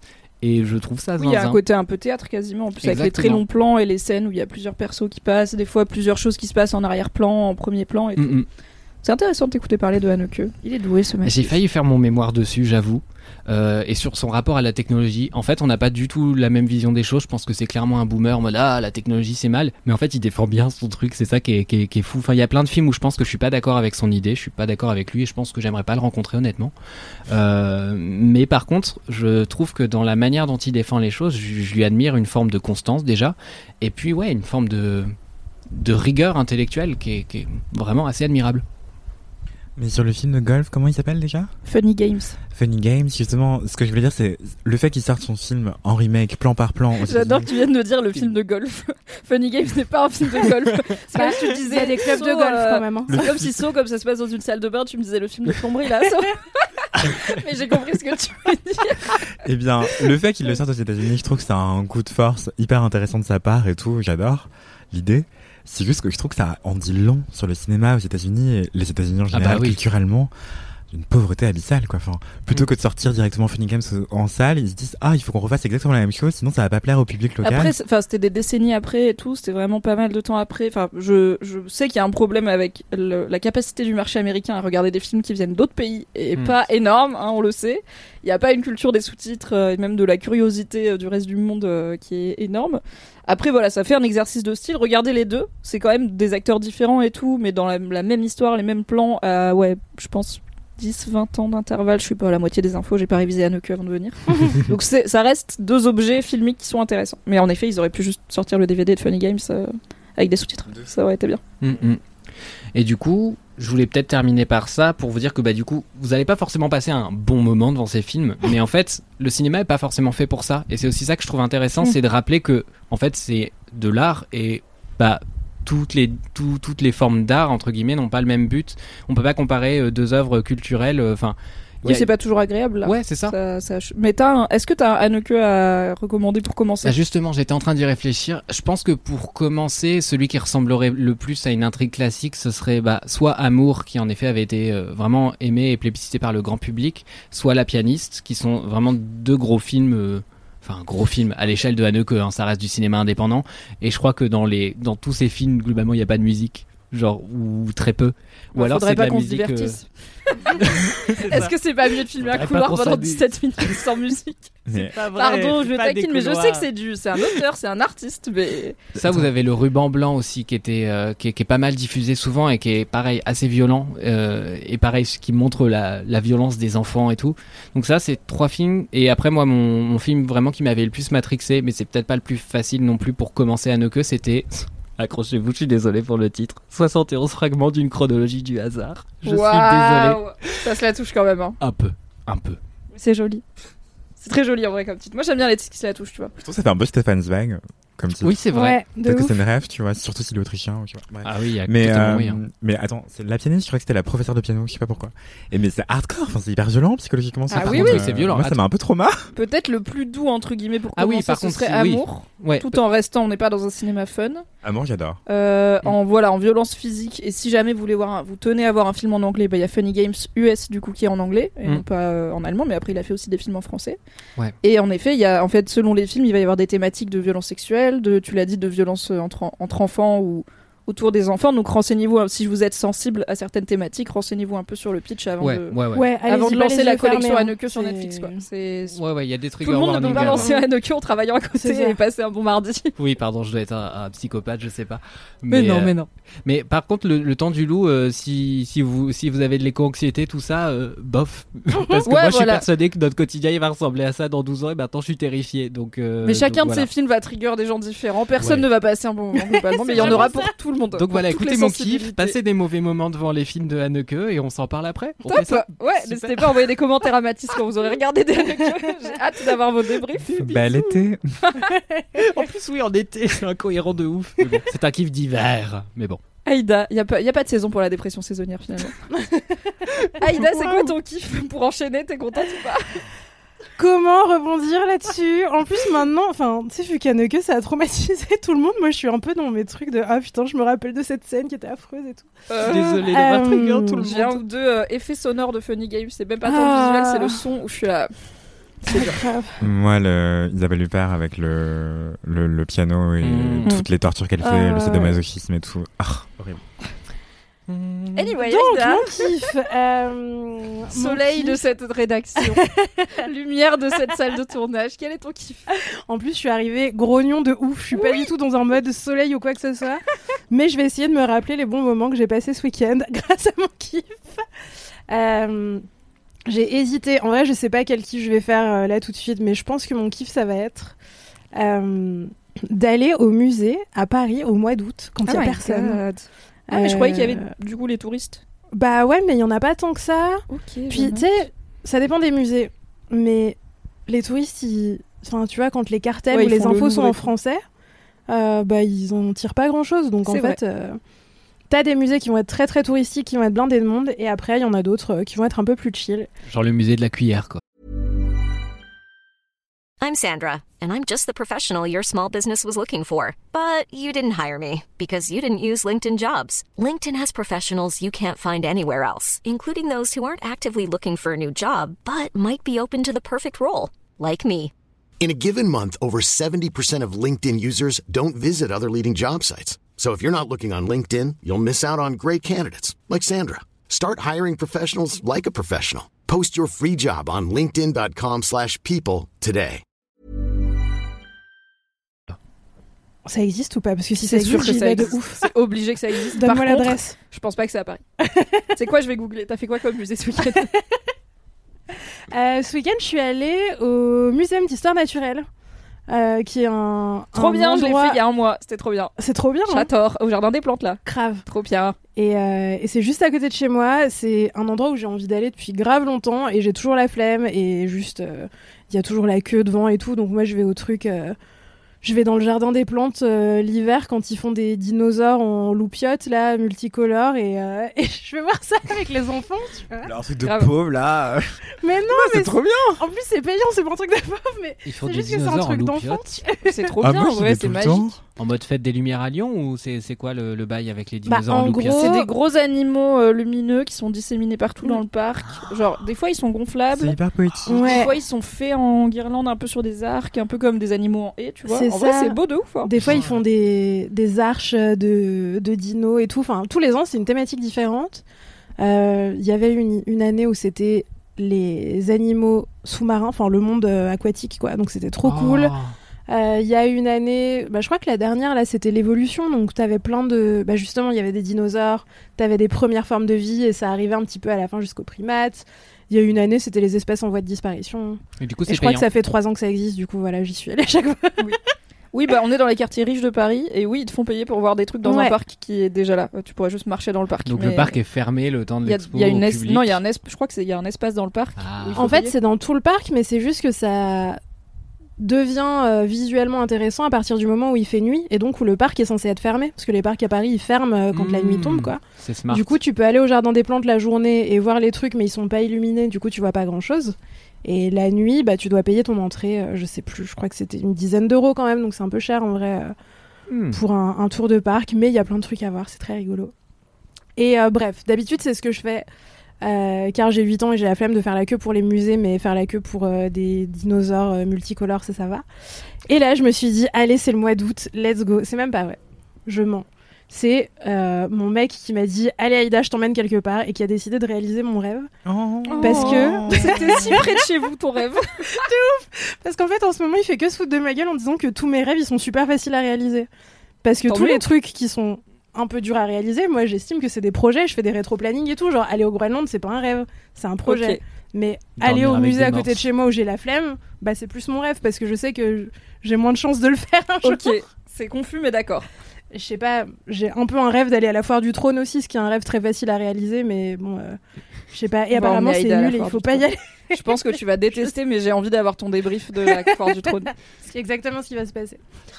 Un article sur mademoiselle.com. Je rêvais d'aller à la foire du trône. Le seul avis qui compte sur la foire du trône, Je putain. regrette. je regrette d'être née. Euh, donc bref, je suis donc allée en sa compagnie au Muséum d'histoire naturelle qui se trouve au Jardin des Plantes, à l'arrêt Gare d'Austerlitz du RERC ou euh, Râpée Tu m'as peur, ouais. métro 5. Est-ce que t'as juste oublié ce que tu vas raconter après et tu meubles Bah, il y a des squelettes, il y a des animaux, je sais pas, c'est super quoi. Euh, C'est quoi l'expo en ce moment que t'as vu? alors, il y a deux types d'expos, trois types d'expos pour être exact. Il y a l'expo permanente, où là, bah, c'est un muséum d'histoire naturelle, donc il y a beaucoup de squelettes. Pardon, le ventilateur vient de me mettre à poil. Aïda est en robe face au ventilateur. Je vous laisse Exactement. déduire Tu la as fait suite. une Marilyn. C'était très distingué. Je suis désolé. Non, c'est pas grave. Euh, On a vu ton string Angleterre. si seulement j'avais eu un string Angleterre, ça aurait été bien plus cool. Putain. Avec des perles à cab. Avec du Tout à fait. perles, à paillettes et à papillons. Euh, toujours est-il que dans un muséum d'histoire naturelle, il y a des squelettes d'animaux très gros, par exemple des squelettes de baleines qui sont très impressionnants. Il y a des animaux empaillés, ce qui n'est pas le délire de tout le monde, mais qui est le mien malgré moi. Euh, parce que Bah, c'est quand ça même ouf d'être à côté d'une girafe et d'être là. Putain, ça fait cette taille une girafe. Genre, c'était une vraie girafe. Genre, une girafe, c'est ça quoi. Oui, mais genre un renard empaillé chez toi, c'est moins drôle. Bah, je le mettrais pas chez moi. Voilà. Mais mes grands-parents, ils en avaient, tu vois. C'est Ouais, dans un chasseurs. muséum d'histoire naturelle, ça reste un peu. C'est logique. Oui, mais c'est un musée. Puis il y a des espèces disparues qui sont empaillées. Du Oui. coup, t'es ah bon, si on l'avait pas empaillée, peut-être qu'elle serait encore là, cette espèce. Mais bon, Et ils maintenant, je t'expliquent peux la le voir. process et tout, machin. euh, Enfin, il y a des panneaux qui t'expliquent tout le process. C'est intéressant. Ouais, trouve. Mm. grave. Euh, et il y avait des parties des expositions qui se faisaient en réalité augmentée ou en réalité virtuelle. Ouais, en VR, je crois. Euh, J'ai pas fait ça. Bah, là, il y en avait une en mode euh, t'es en réalité virtuelle totale et t'es une femme de. Une femme préhistorique et tu vas à la chasse et tout. Que moi, j'ai pas fait parce qu'il y avait genre six mois de réservation pour ce truc. Apparemment, tout le monde est à fond là-dessus et tout le monde y va. Mais je suis allée euh, voir un truc qui s'appelait Revivre. Et en gros, t'as un petit casque de réalité augmentée et tu vas voir des animaux disparus qui revivent. Oh. Euh, donc, t'es- en vrai, c'est vraiment super mignon. En gros, t'es dans la pièce où t'as justement bah, les espèces disparues Genre, en voie de disparition. Bah ouais. Et en fait, moi Bah j'y ouais. suis allée. Tu me dis ça, t'es limite Bah désolée ouais, pour moi. T'es là en mode, bah ouais, j'ai vu un dodo. Ouais. Mais parce qu'en fait, t'arrives en étant surex. Moi, je suis arrivée. Déjà, c'était dimanche, il était 10h. J'étais surexcitée d'aller au musée de- d'histoire naturelle et tout. Donc, j'arrive, on me met mon petit casque de, de réalité augmentée. J'étais là, ah, il va se passer un truc. Et en fait, c'est super triste parce que tu passes vraiment tout ton temps à voir des espèces qui ont été décimées par l'homme et on te raconte comment ces espèces-là elles sont mortes et pourquoi. On a dit, on remonte le moral après à nos queues là. Qu'est-ce qui se passe pardon. Un LMK, Non, vraiment C'est non mais oui c'est comme quand ils disent euh, le panda LM vient cry. de passer de en maxi extinction de mort à en juste un peu extinction. T'es là, ça. ça reste du positif mais comme on part de négatif, on n'est Bah pas ouais, encore euh, à zéro quoi. Ouh, la bonne nouvelle de la journée. Ouais. Je suis une bébé parenthèse auto-promo, enfin euh, semi-auto-promo, mais Numérama va sortir un podcast sur euh, les animaux en extinction, euh, enfin ouais, qui, qui sont et- les espèces qui sont éteintes, et du coup je réalise ce podcast et ça sort bientôt. Voilà, ça, ça va Oh. s'appeler. On sait- le titre a pas été validé, c'est- est-ce que c'est sixième Combien de jeux de extinction mots t'as Bon, On a eu beaucoup de jeux de mots proposés et ça n'a pas été validé et ça m'a rendu très colère. Aïda, J'irai écouter ce podcast en chialant et en pensant au dodo que j'ai vu dans la réalité augmentée. Euh, donc voilà, ça commence, euh, ça commence, c'était plein d'excitation. Et puis en vrai, c'est hyper marrant d'être dans une pièce de musée avec des animaux donc empaillés du coup que tu vois dans des vitrines qui s'animent dans ton casque de réalité augmentée. Donc tu lèves la tête, tu vois des oiseaux qui volent, tu baisses la tête, tu vois une tortue qui s'allonge le cou super haut pour aller grignoter des feuilles et tout. C'est vraiment juste cool. pour faire ça en vrai. C'est vraiment un moment cool. Euh, tu te balades donc euh, dans cette pièce des animaux euh, en voie de- d'extinction. Tu vois euh, des animaux marins qui nagent dans l'air comme ça devant toi et qui se baladent. Et en fait, tu vas les suivre de coin en coin et de vitrine en vitrine pour euh, voilà voir tous ces animaux morts. Et du coup, à la fin, tu pleures. mon kiff c'est d'aller voir Je des animaux morts. Je suis arrivée de super bonne humeur. À la fin, j'avais envie de chialer. J'ai enlevé mon casque de réalité virtuelle. J'avais les larmes aux yeux. La meuf, elle était là. Vous avez aimé? J'étais non. J'ai envie de pleurer maintenant. C'est dimanche. Chérie, prends ton manteau, on s'en va. C'est nul ton cadeau. c'était bien fait au moins Ah, c'était bah, c'est semi bien fait au sens où la manière dont les animaux se meuvent dans l'espace Ouais. est bien faite. Euh, c'est pas de la, enfin, c'est pas hyper réaliste. Tu Tu vois, la réalité augmentée, j'ai l'impression que c'est toujours un peu cheapo. C'est ça, sauf si c'est Pokémon Go, la. Ouais, voilà, c'est Euh, c'est une après- surimpression euh, qui prend pas trop en compte les volumes, euh, les ombres, les surfaces, les machins. C'est ça. Après, par contre, t'as des bonnes échelles de taille, donc c'est cool de voir qu'un Mm. dodo, en fait, c'est grand, tu vois. Oui. Je dis, mais en fait, un dodo, ça fait, la- enfin, ça arrive à gros mes genoux, c'est un gros dodo. Oui. Euh, que, enfin voilà, c'est cool d'avoir des bonnes échelles. C'est cool aussi de pouvoir avoir des, hum, des espaces qui se créent. Euh, tu vois, dans la pièce du musée, quand tu lèves la tête, ben, en fait, tu vas avoir euh, des arbres et des cailloux qui vont sortir du mur. Et là, tu vas avoir des animaux qui se baladent dessus avec le bruit aussi, tu vois. Donc, ça reste quand même un truc immersif, même si c'est pas hyper réaliste et hyper agréable à regarder, même si c'est pas, euh, voilà, les, les pingouins que- du début là, qui sont morts depuis des centaines d'années. Ils sont pas super pingouinesques. Ils sont plus Pokémonesques. Mais c'est fun et c'est C'est cool. chouette aussi. Euh, et donc voilà, je suis sortie de ce truc-là euh, en ayant envie de pleurer. Après, je suis allée voir des os de baleine, c'était vachement bien. Et euh, en gros, bah, t'as plein de types d'animaux différents et d'espaces différents dans ce musée d'histoire naturelle, notamment. Ouais, t'as plein de plantes aussi. euh, T'as des champis, t'as des machins. Bah, t'as plein de galeries. En fait, t'as plusieurs galeries différentes. Donc, moi, maintenant, j'ai trop envie d'aller à la galerie de géologie pour voir des cailloux. Les mais bijoux Qui va venir avec moi Bah, go, hein. ouais. Go Moi, faire si les veux- minéraux. hein. Grave, c'est- voulez. moi c'est ma passion dans les musées d'histoire naturelle. Genre je me rappelle, bah du coup ce musée-là, euh, le musée d'histoire naturelle de Paris. Attendez, je vais articuler. Et euh, en gros, c'était vraiment euh, l'an dernier, je crois, en 2021, de mai au mois d'août 2021, il y avait une expo qui s'appelait Pierre Précieuse en collaboration avec la maison de haute joaillerie euh, Van Cleef et Arpels. Et euh, justement, j'ai eu trop la euh, flemme, je l'ai pas. J'ai envie qu'il fasse un film où on fait un braquage à l'expo, Pierre. Ah, ce serait génial. Et euh, effectivement, moi, c'est des expos qui me passionnent, genre les minéraux, les minéraux, les pierres précieuses, les pierres fines, on ne dit plus semi-précieuses. Euh, vraiment, c'est, je trouve ça extraordinaire. Et le musée d'histoire nat de Londres aussi, extraordinaire à ce niveau-là. euh, Et euh, j'adore. Et les bijoux, les expos bijoux, c'est un autre moyen, une autre porte d'entrée euh, vers les musées d'histoire naturelle. Si vous n'êtes pas fan des animaux empaillés, de la taxidermie et des os, bah il y a aussi des belles pierres. Oui, c'est ça, c'est que le Muséum d'histoire naturelle de Paris, c'est un ensemble de plein de galeries différentes qui sont toutes réunies au même endroit. Donc c'est dans le jardin des plantes, ce qui fait qu'il y a plein de choses autour de la faune et la flore. Il y a une serre tropicale, il y a euh, des galeries qui sont spécialisées plutôt en paléontologie, archéologie, où vous allez voir des vieilles choses. Et il y a la galerie de Le l'évolution. terme technique des vieilles choses. des vieux machins. J'ai pas envie de dire des bêtises de l'heure du Crétacé. En vrai, j'en sais rien, tu vois. Oui. du Crétacé. Des fossiles, quoi, vous l'avez, quoi. Des, des vieux machins, quoi. Et des os de dinosaures, peut-être. Et oui, et je n'y suis pas encore allée, mais j'irai bientôt. Euh, et donc il y a la galerie de l'évolution au milieu, qui est celle donc où moi je suis allée, où tu as plein d'animaux différents et plein de, de choses euh, en vrai assez techniques et assez cool sur la théorie de l'évolution, euh, sur la manière dont les anatomies des différents animaux se rejoignent, se recoupent et tout. Donc c'est assez cool parce que tu as des parties vraiment pour enfants où juste tu vas faire euh, poète poète euh, devant le beluga. Et il y a des, des parties qui sont quand même stimulantes aussi intellectuellement où tu apprends plein de trucs et où tu vois plein de choses que t'as pas l'occasion de voir. Euh, C'était un excellent dimanche, surtout parce que le musée était assez vide. J'ai découvert que les touristes se levaient tôt et que du coup, vraiment, à partir de midi, il y avait plus personne. Ah, bah, à ils vont part- manger, ouais. C'est le bon plan d'y aller entre midi et deux. bah ouais, c'est ça. Et, euh, et donc c'était tout vide, c'était trop bien. Euh, je vous recommande ça si vous passez à Paris cet été et que vous avez envie d'aller voir un truc un peu marrant. Oui, Euh, et dans tous et les de cas, pleurer. euh, dans beaucoup de grandes villes, il y a des musées d'histoire naturelle, donc il y en Ouais, a en sûrement vrai, il y en a un plus partout. près de vous si jamais vous êtes Ouais. loin de Paris. Le musée De des ouf. Confluences à Lyon est assez zinzin. Oui, voilà, il y en a ouais, c'est vrai Lyon, qu'il est bien euh, aussi, il y en a celui pas mal. des confluences. Par contre, je suis désolée, euh, c'est compliqué en ce moment d'aller au musée de la cuillère parce qu'il est en Russie, à 1000 km à l'est Ah de non. Moscou. Voilà. Mais il euh, existe. Si jamais vous écoutez ce podcast dans très longtemps et qu'il n'y a plus la guerre, euh, c'est bien, mais actuellement, sachez qu'on est en 2022, donc on va un peu en vacances en Russie. Voilà, cet été. Pour voir le musée de la J'ai cuillère. raté le musée de la Ou cuillère. quand même, euh, écoute, euh, plus de 5000 objets de formes et de matériaux divers en provenance de toutes les époques et de 80 pays. Incroyable ou pas? À Nitva, en Russie, vous le saurez. Merci Aïda. Merci kiff, à vous d'avoir euh, écouté avec mon une kiff. phase déprimante au milieu, mais ça remonte à la fin.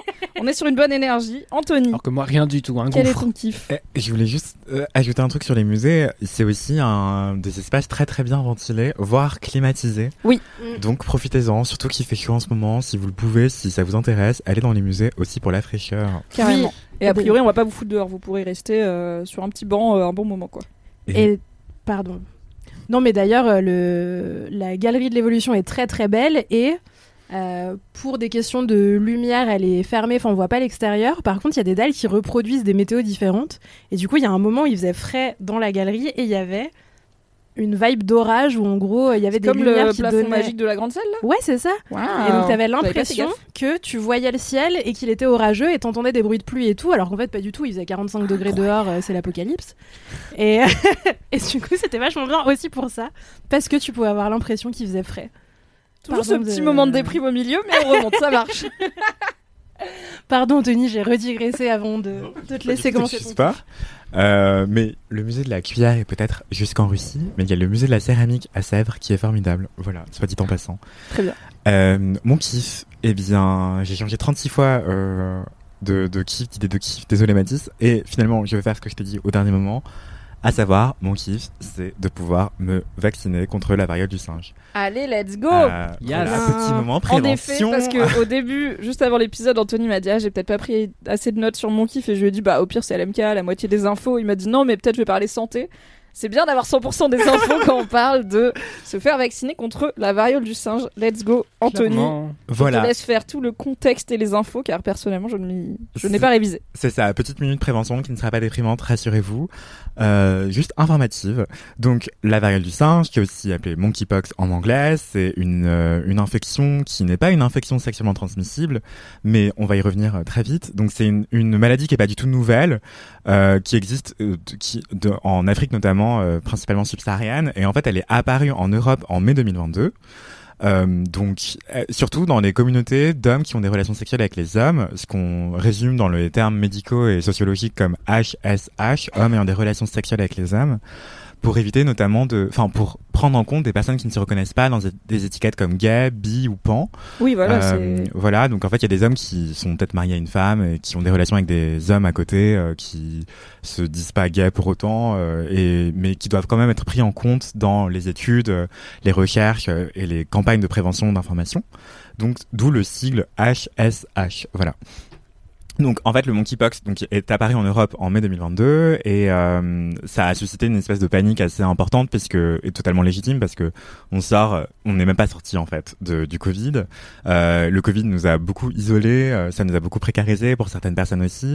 Ça a été extrêmement dur psychologiquement et ça l'est encore pour plein de gens, plein de Mhm. populations à risque. Donc euh, l'épidémie n'est pas finie, euh, l'épidémie de, de Covid, mais l'épidémie aussi de VIH euh, est encore là et elle a traumatisé la communauté LGBTI+. Euh, elle la traumatise encore. C'est euh, une épidémie contre laquelle on, se bat encore aujourd'hui. euh, et qui est relativement sous contrôle en, Europe continentale, mais euh, ça, il faut rester vigilant et vigilante par rapport au VIH. Et donc le monkeypox a beaucoup touché cette communauté de, personnes HSH, mais pas que. Il y a aussi beaucoup de personnes trans qui sont concernées, de femmes travailleuses du sexe, de, de travailleurs et travailleuses du sexe en général. Et pourquoi est-ce que ça a beaucoup touché les personnes HSH Pour plein de raisons différentes, mais notamment le fait que c'est des personnes, pour certaines d'entre elles, qui ont plusieurs partenaires dans des périodes très rapprochées. Donc ça peut être euh, pour x, y raison et ça les regarde.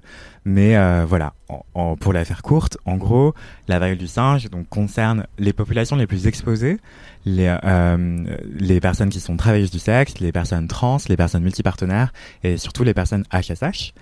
Et il faut savoir qu'on a un vaccin qui est très efficace, qui existe en France et dans plein de pays d'Europe. Euh, donc ce vaccin, le truc c'est que il est très très difficile d'accès parce qu'il y a très peu de centres de vaccination. Il y a aussi euh, très peu de personnel apte, habilité à vacciner parce qu'en fait, euh, contrairement au Covid où il y a des infirmiers qui pouvaient vacciner et des infirmières, euh, voire certains pharmaciens, euh, eh bien là, c'est pour l'instant tout le monde n'est pas habilité à le faire. Il y a très peu de soignants et de soignantes qui peuvent le faire. Euh, voilà, c'est des, décisions politiques qui nous échappent. Hein. On n'a pas la main là-dessus, mais des assos LGBTI+ militent pour qu'il y ait plus de personnes qui puissent euh, vacciner. Euh, comment est-ce que ça se transmet? Bah, Par contact physique rapproché. Euh, ça peut être euh, justement donc des échanges de salive, on s'embrasse, on couche ensemble par exemple. Ça peut être aussi la vaisselle qu'on partagerait, euh, un verre en commun, euh, une assiette en commun. Ça peut être aussi les vêtements qu'on s'échange, voire des draps si on dort ensemble par exemple, donc sans forcément avoir des relations sexuelles. Si tu dors avec euh, un pote ou une pote euh, qui est contaminé, bah ça peut te contaminer à ton tour. Ça peut être aussi des sex toys. Euh, voilà. Donc c'est pour ça que c'est en fait il y a plein de personnes en fait, il y a plein de personnes qui se demandent est-ce que c'est une IST, une infection sexuellement transmissible? On dit plus MST, on dit IST. Euh, eh bien, oui et non. Enfin, de facto, non, c'est pas une quoi. IST, mais il s'avère que statistiquement, en France, au 28 juillet 2022, parmi les 1796 cas décrits, 99% sont des hommes adultes et 96% sont des HSH. Et en fait, dans l'écrasante majorité des cas, euh, la contamination euh, procède de relations sexuelles. euh, voilà. Donc, on peut pas dire que c'est une IST, mais euh, dans les faits, la plupart des contaminations ont eu lieu suite à des rapports sexuels. Euh, mais euh, voilà. Mais les mots sont importants. voilà, les mots sont importants, mais en fait ça pose plein de questions parce que il y a plein de personnes qui disent, il y a plein de personnes, surtout des personnes cis hétéros en réalité, qui disent oui en fait il faut pas dire que c'est une IST, ça stigmatise les personnes euh, bi et pan et tout, alors que il faut dire les faits et la réalité c'est que euh, c'est surtout dans un contexte sexuel que la, la maladie progresse et contamine. Donc voilà, il faut avoir conscience des risques et euh, la princi- enfin le principal des risques, c'est euh, justement les, les rapports sexuels. Euh, c'est pour ça que parmi les campagnes, enfin en fait parmi les pistes de solutions possibles qui sont pas forcément des solutions, mais il y a l'abstinence. Il y a plein de gens qui se sont dit bah ok, moi je galère à me faire vacciner, donc en attendant euh, je m'abstine sexuellement. Ouais, je prends pas le risque. Je Quoi. prends pas de risque, je multiplie pas les partenaires et euh, je, je fais ceinture quoi. Euh, moi ce que j'ai fait ces deux derniers mois par exemple, sans vouloir raconter ma life. Mais voilà, parce que je galérais à trouver un, à, à accéder à un vaccin. Parce qu'en gros, la, la, la monkeypox, la vague a, est arrivée en Europe en mai 2022, en France en mai 2022. Et euh, on a pu commencer à pouvoir envisager de se faire vacciner à partir de juin. Et euh, moi, je me rappelle que mi-juin, j'ai cherché euh, sur Doctolib à me faire vacciner et tout était indisponible. Je rafraîchissais la page Doctolib plusieurs fois par heure et je pouvais toujours pas. J'ai appelé les lignes d'écoute, c'était galère au possible. Euh, elles étaient soit indisponibles, soit elles me disaient bah en fait je peux rien faire pour vous, vous n'êtes pas à risque, suffisamment à risque parce qu'en fait au début début début, euh, il fallait avoir été euh, contact, cas contact de quelqu'un qui avait vraiment été euh, diagnostiqué. Ok, ouais, Variole écrivaient singe. sur on va prioriser les gens ça. qui a priori sont vraiment au contact, mais bon, tu le sais pas ça. toujours quoi. Et c'est relativement normal puisque en fait on, on- le truc aussi c'est qu'on ne sait pas combien de doses il existe en Ah. France. Et c'est secret défense cette information-là. le gouvernement ne veut pas dire, ne veut pas communiquer sur combien de doses existent en France. Il veut simplement dire, en tout cas la seule information qu'il laisse circuler c'est il y en a assez, vous inquiétez pas. Mais on va quand même les délivrer au compte-goutte. Genre, du coup tout le monde est là genre wesh, laissez-nous nous faire vacciner en fait. On Ouais. est là, on réclame, donnez-nous les doses, Oui. wesh. Oui, oui. Bref, du coup, c'est fatigant, c'est énervant, mais pour plein de raisons, ils veulent pas communiquer là-dessus. Parmi les hypothèses, il y a aussi le fait que ce soit.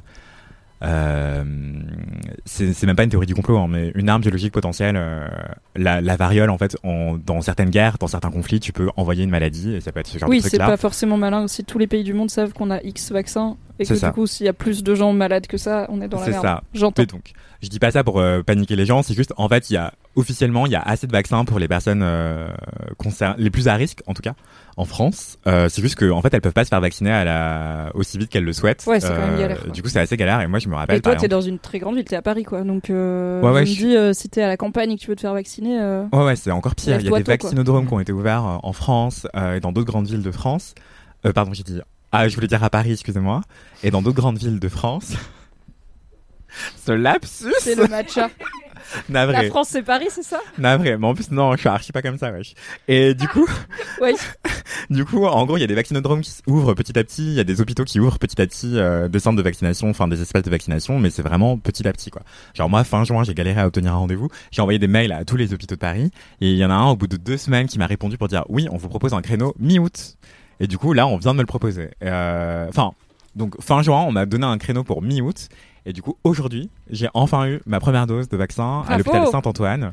Je suis phobique des piqûres, du coup, ça m'a un peu, euh, genre, Ouais. éreinté d'y aller et tout. Là, ouais, parlez-moi d'autre chose et tout. Donc, on a parlé de, de plein de trucs pendant qu'elle m'a piqué, euh, voilà. Et, euh, et voilà, donc merci à la personne qui m'a soigné, euh, une médecin adorable, et très efficace et très douée. Et euh, très rassurante aussi. Du Et, coup, euh, actuellement, la procédure, si on, veut, si on veut se faire vacciner, c'est d'aller sur Doctolib. Enfin, peut-être tu vas y venir, hein, désolé. Ouais, mais- c'est ça. Donc la procédure du coup euh, aujourd'hui, c'est vous pouvez obtenir un rendez-vous sur Doctolib. Mhm. Sinon, il y a des espaces de vaccination. Checkez sur euh, soit votre CJ, donc votre centre de dépistage, si vous êtes suivi, parce qu'en fait, euh, les personnes prioritaires, c'est les personnes qui prennent la PrEP notamment. Donc c'est la prophylaxie. Enfin, c'est une molécule qui qu'on peut prendre pour euh, se prémunir du VIH, une contamination par le VIH. Que je prends. Euh, Si vous avez des questions, n'hésitez pas à venir. Ouais, c'est la prophylaxie pré-exposition. Wow. de tête. Euh, du coup, c'est une pilule euh, bleue que vous prenez comme ça, euh, soit à la demande, donc avant des rapports à risque et juste après, à un- des, des, des moments horaires euh, hyper spécifiques à respecter, donc une fenêtre Ouais. hyper spécifique à respecter, soit tous les jours. avant. Euh, ouais, c'est euh, assez, contraignant de la prendre à la demande, je trouve, parce qu'il faut savoir que dans trois jours ou dans deux, deux jours, tu vas avoir un rapport sexuel et euh, tu vas continuer Oui, à le prendre après, tu pas vois. Et ce, qui est un, ce qui est un peu chiant. Après, quand tu la Attends, prends on euh, va, on va pas trop euh, désolé, on va pas Ouais, trop ouais, sur la PrEP, il est déjà Mais du 18 coup, en fait, les personnes qui prennent la PrEP savent, Oui. euh, et elles sont suivies parce que pour prendre la PrEP, il faut être archi suivi. Euh, Sinon, si vous n'êtes pas prépeur euh, bah, ou prépeuse, euh, en gros, donc soit vous allez sur Doctolib, soit vous cherchez sur le site de votre ville s'il y a un centre de vaccination. Il y a aussi la page d'Act Up euh, sur Instagram, Facebook, Twitter, etc. qui est très bien, très documentée. Il y a aussi Dr Naked, ça s'écrit D-R-N-A-K-E-D, D, qui est très bien faite aussi pour avoir des informations. Il y a aussi SOS homophobie, donc toutes les assos LGBTI+ d'informations, de campagnes de prévention qui sont très bien Mhm. sur le réseau que vous préférez. Il y a aussi une ligne d'écoute euh, qui est ouverte 7 jours sur 7 de 8h à 23h. C'est le 08 01 90 80 69. Euh, et aussi, ce que je peux vous dire, ouais, c'est que ce vaccin, en fait, on a beaucoup de recul dessus. Il existe depuis 2013. Il, euh, il fonctionne très bien. Il diminue les risques d'être contaminé par le virus de 80 à 85% au bout de deux doses. La première dose, vous la faites, et ensuite la deuxième, c'est au bout de 28 jours que vous pouvez la faire. Et, euh, Et du coup, est-ce que pendant ces deux doses, ils recommandent toujours la même prudence et oui. euh, ouais, il faut rester prudent et prudente euh, parce que vous n'êtes pas encore protégé. euh, Oui, bien sûr. C'est deux semaines, ta protection euh, maximale, c'est deux semaines après la deuxième dose. Moi, c'est ce qu'on m'a dit. Et j'ai fait ma première dose euh, le 29 juillet, je crois. Et effectivement, c'est des estimations qui sont en train d'être révisées, mais euh, parce Ouais. qu'en fait, on, on dit ça pour être extrêmement prudent. En réalité, ça protège un peu mieux que ce qu'on imaginait. Mais mieux ouais, vaut trop attendre que pas assez et, trop, et être trop prudent que pas assez. Donc, Mieux euh, vaut être trop prudent que pas assez. Et le truc aussi, c'est que, en fait, faites votre première dose si vous le pouvez. Et euh, la deuxième, bah, c'est c'est à partir de 28 jours que vous pouvez la faire. Mais euh, il y a moyen qu'on vous dise, bah, si vous pouvez attendre, attendez, parce qu'en fait, on galère à vacciner les gens, en fait. Oui. Et le truc, c'est que ce qui, ce qui interroge à plusieurs égards, euh, c'est pour ça que j'en parle dans Laisse-moi kiffer, c'est que non seulement c'est hyper galère d'obtenir un, un, un vaccin, un créneau de vaccination et tout pour obtenir sa première dose, mais aussi ça interroge à plein d'égards sur la stigmatisation en fait, parce que c'est une maladie qui est extrêmement douloureuse. Elle n'est pas mortelle, j'ai oublié de le dire. Euh, enfin, dans très très très peu de cas de figure, euh, et c'est pas le cas en Europe continentale, donc euh, voilà, vous n'avez pas de souci mortel à vous faire euh, par rapport à la variole du singe aujourd'hui en France. Euh, même si vous êtes enfin même si vous êtes non ça dépend des cas de figure mais si vous êtes immunodéprimé il y a moyen que ce soit un peu plus douloureux et grave pour vous évidemment. Euh, mais euh, toutes choses égales par ailleurs c'est une maladie qui est relativement bénigne mais elle est très très douloureuse dans certains cas. Euh, les symptômes peuvent être vraiment vraiment douloureux parce que c'est des symptômes qui vous recouvrent de boutons potentiellement sur des parties qui sont pas agréables. Ça peut être le visage ça peut être la, zone périanale ça peut être les parties génitales aussi. Euh, et donc ça porte un coup assez énorme sur l'estime de soi parce que ça peut atteindre votre visage, votre partie génitale et anale et vous empêcher de faire certaines choses, ne serait-ce que déféquer par exemple, euh, ou alors dans vraiment l'extrême douleur. Ça peut vous défigurer en fait euh, pour plusieurs semaines, euh, laisser des cicatrices et aussi euh, ça vous force, ça vous pousse à, enfin vous êtes obligé de vous isoler pendant 21 jours si vous êtes contaminé. Yes. Et du coup, on sort du. Covid, on a été hyper isolé. Bah là, ça risque de re-isolement. Et pour des personnes qui sont à risque, déjà stigmatisées socialement parce que travaillent du sexe ou gay ou autre chose, et ben c'est douloureux psychologiquement, en plus d'être douloureux physiquement. Donc ça laisse des sacrées séquelles. Et en plus, tout le monde ne peut pas, tout le monde ne peut pas s'isoler pendant 21 jours impunément. Tout le monde n'est pas forcément salarié. Il y a des Mhm. gens, Oui. en fait, c'est genre, euh, si Oui, c'est leur revenu qui pendant 21 disparaissent jours, pendant c'est- 21 jours. ouais. Exactement. Donc ça Ouais, peut être extrêmement même en termes de place, tu vois, si tu vis dans un petit logement avec euh, plusieurs personnes, euh, comment tu t'isoles totalement pendant 21 jours C'est chaud, c'est chaud, c'est chaud. Euh, effectivement, donc ça peut être extrêmement précarisant, en plus d'être fragilisant pour la santé mentale et physique. Donc voilà, euh, ce que je pouvais vous dire aussi, c'est euh, ça pose aussi des questions par rapport à l'homophobie, parce que je me demande dans quelle mesure le fait qu'on galère autant à atteindre les gens pour les vacciner, c'est que aussi il y a des, en fait, les gens qui font le mieux la prévention en ce moment par rapport à la variole du singe, c'est des personnes qui sont euh, bah, très informées et euh, relativement out en fait, Euh, du coup qui sont abonnés à Mm. ACT UP ou j'en sais rien. Euh, et n'ont pas peur de s'informer par rapport à ça. Et je suis pas du tout en train de jeter la pierre aux personnes qui sont pas out euh, ou qui se reconnaissent pas comme gay, bi ou autres et qui ont pourtant des relations sexuelles avec des hommes parce qu'effectivement c'est beaucoup plus complexe que juste dire je suis gay parce que je couche avec des hommes, c'est plus complexe que ça. Enfin, c'est aussi des identités politiques. Mais ce que je veux dire, c'est juste que euh, on galère aussi à transmettre l'information à tout le monde, à toutes les personnes les plus exposées notamment en priorité, euh, parce que euh, parce que l'homophobie en fait, parce que en fait il y a plein de gens pour qui enfin qui sont pas out par exemple qui se disent bah en fait si je vais à l'hôpital pour demander ce vaccin là Oui. c'est comme si je faisais mon coming out social Oui, c'est ça. C'est que l'homophobie fait que un homme qui a des relations sexuelles avec des hommes mais qui n'est pas out ou qui ne s'identifie pas lui comme euh, pas hétéro ouais va peut-être se dire bah je vais pas consulter pour la variole du Ouais. singe pour me faire vacciner parce que je suis pas concerné parce que c'est un truc qui concerne les hommes gays alors Ouais. que il est concerné et il est il fait partie de la cible de c'est bien de se vacciner Et C'est surtout, c'est ça. remboursé et tout let's go Ouais, puis on te pose ces questions-là. Enfin, moi, pendant l'entretien, on m'a demandé, en effet, si j'avais eu des relations récentes avec des hommes, euh, machin et tout. quoi. à ce niveau-là, bon, c'est peut-être, c'est un contexte dramatique, mais je vais l'alléger un petit peu. Moi, je suis arrivé à l'hôpital Saint-Antoine à Paris. Euh, donc aujourd'hui, j'étais habillé avec un débardeur blanc et un pantalon rose. Et genre, j'arrive et on me dit la valve du singe, c'est par là. J'ai rien dit, on m'a posé aucune question, genre fascinant. Euh, J'étais là, genre, bah merci. je l'ai très bien vécu, vous inquiétez pas. Et, euh, et en gros, ce que je voulais vous dire aussi, oui, en fait, la variole du singe, c'est un virus parmi d'autres virus comme le Covid et le, le VIH. Et le dernier virus en prime par-dessus le marché, la cerise sur le gâteau, c'est l'homophobie structurelle en fait. Parce que il y a des hommes qui osent pas aller se faire vacciner parce qu'ils ont peur de, de le vivre comme un coming out. Il y a des hommes qui sont peut-être contaminés déjà et qui osent pas euh, s'isoler ou quoi et qui peut-être sont mariés avec une femme et qui Bah vont ouais. peut-être la contaminer et contaminer ses gosses. Genre, c'est chaud quoi. Mais je les incrimine pas. hein. Je dis pas ça pour les incriminer. Le problème là, c'est l'homophobie. Ce que je prends du doigt, c'est l'homophobie. Ça, c'est des symptômes. Ouais, c'est des symptômes. Et aussi, même le gouvernement, le fait qu'il soit aussi au compte-goutte par rapport au vaccin.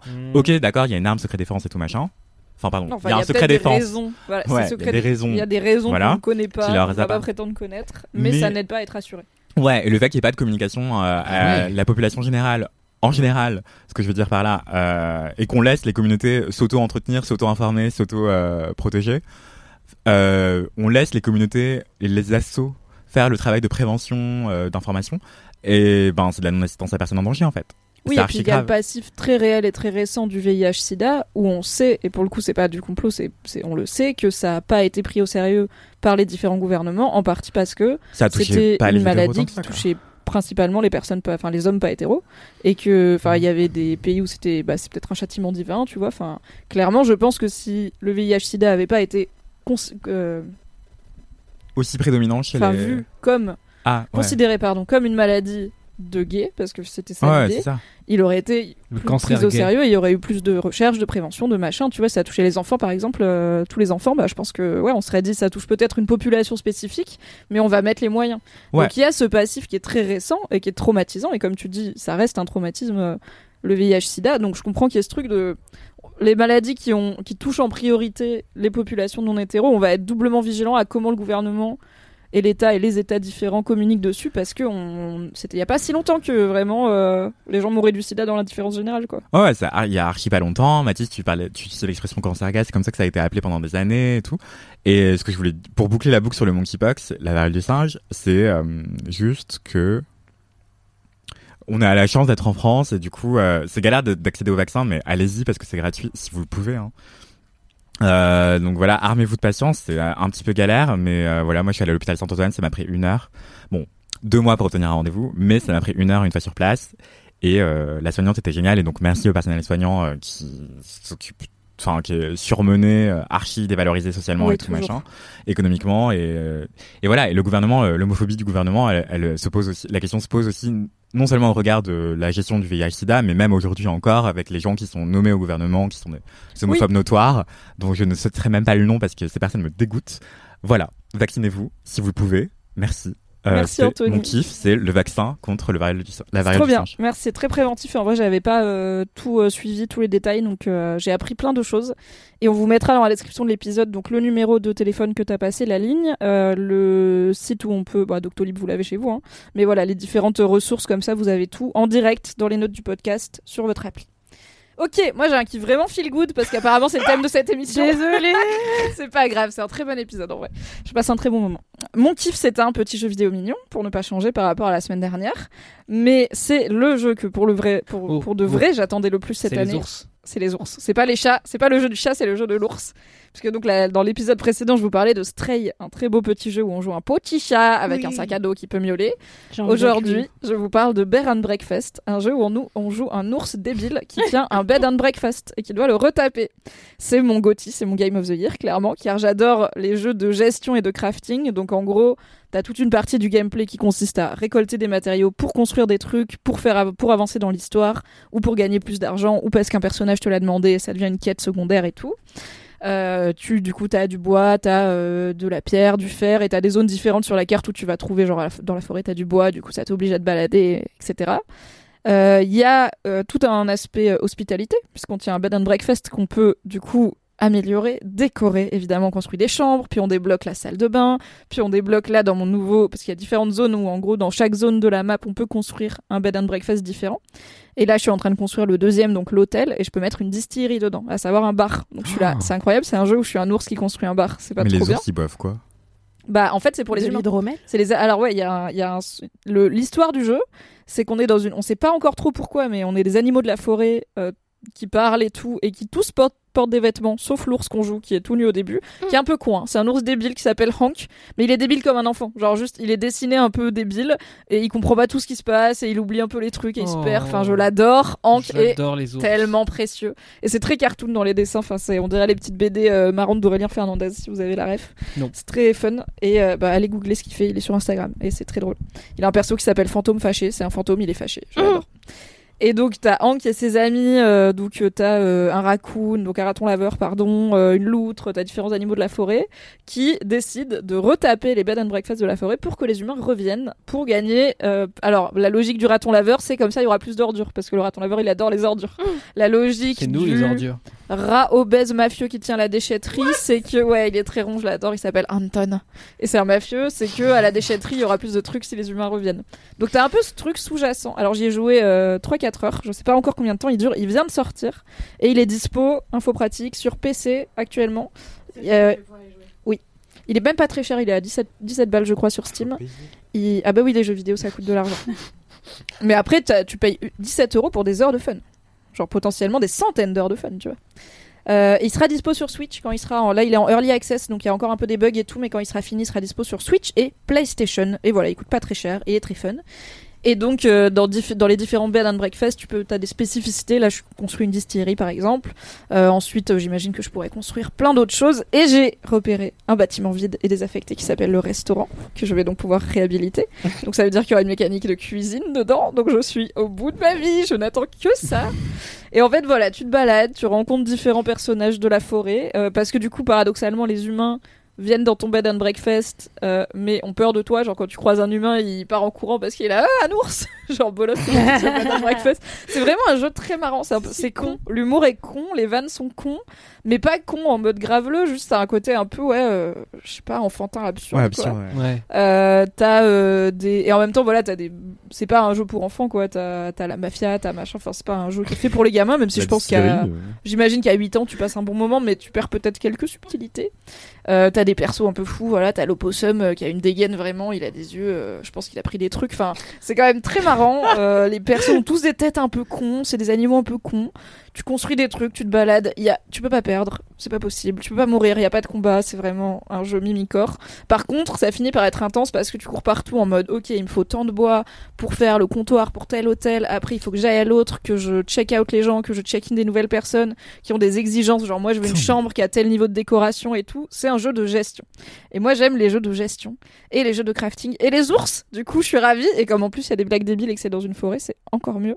Donc Hmm. c'est ma passion du moment, je le savais. Euh, mais souvent j'attends des jeux vidéo. C'est quand même un genre qui est assez à la mode, le mignon crafting gestion, depuis le succès notamment de Stardew Valley, qui est un très bon exemple du genre. Et il y en a beaucoup qui sont un peu décevants. Du coup celui-là, pour l'instant, c'est un kiff. Et il a une vraie identité et un vrai sens de l'humour, ce qui est un- une cerise bien. sur le gâteau. Donc franchement, Bear and Breakfast, il n'y a pas besoin de savoir jouer aux jeux vidéo. faut juste savoir se déplacer et cliquer sur des trucs. Non, mais faut aimer la logistique quand même. Ah oui, oui, oui. Faut aimer, faut Ma être un peu. Marie Kondo, tu vois. Ah Faut non, aimer ce moment où tu vides tout ton armoire et tu mets tout dans des petites piles et t'es là. Ça a du sens. tu sais que ça va pas durer, mais ça a qui du sens. fait ce jeu. Ouais, il est- je l'ai un peu commandé à l'univers, je pense. incroyable. Oh. J'ai dû, euh, voilà, j'ai dû gagner des bons puntos de karma pour qu'un studio quelque part se dise, vas-y, un ours qui tient un bed and breakfast, c'est marrant ou pas Mais non, mais à, on ça existe. à ce stade, on dirait. Mais, en plus, c'est un excellent titre, c'est un jeu de mots. Oui. Déjà, bravo. Mais on dirait que c'est une personne qui a écouté Laisse-moi kiffer, qui écoutait l'équipe de qui prenait des notes. Ce serait le meilleur Ce commentaire de ma cool. vie si quelqu'un m'envoyait un DM pour dire j'ai créé Bear and Breakfast C'est pour moi l'ours Ce du serait jeu. un peu creepy aussi, mais franchement j'y vais. Parce que Euh, c'est français Non, non, c'est pas français. quand même. Ouais. Euh, mais il est, il est dispo en français, il est traduit en français. Petite info auto-promo, si vous voulez avoir un aperçu de Bear and Breakfast, j'ai joué sur ma chaîne Twitch que j'ai lancée, MYMYHGL. Euh, Il y a le replay, donc euh, voilà, si vous voulez avoir une petite idée du jeu, merci, je suis très contente. Si vous voulez avoir une petite idée du jeu avant de mettre euh, les 17 euros qu'il coûte, euh, n'hésitez pas à jeter un œil et euh, vous me verrez crier fort à chaque fois qu'il se passe un truc en faisant Ah, c'est un castor Voilà. Le bûcheron, c'est un castor, évidemment, je l'adore. Merci à tous et à toutes pour cet épisode de Laisse-moi kiffer qui a mis du temps à démarrer puisqu'on a eu des bugs techniques mais qui était ma foi très sympa, très culture. Oui, j'ai aimé tout ce qui s'est passé. On vous donne rendez-vous jeudi prochain, bien sûr, pour un nouvel épisode. En attendant, vous pouvez nous retrouver sur nos comptes Instagram respectifs qui sont dans la description ou sur le compte Instagram Laisse-moi kiffer. Envoyez-nous des commentaires, envoyez-nous des messages boubou si vous vous trouvez être peut-être peu sobre, mais faites attention à vous, buvez de l'eau. Envoyez-nous vos anecdotes de stars si vous avez croisé des stars cet été, on va s'y remettre là, c'est ma passion. Et on vous dit à jeudi prochain. Des bisous. Des bisous. Bye bye. Bisous. Bisous.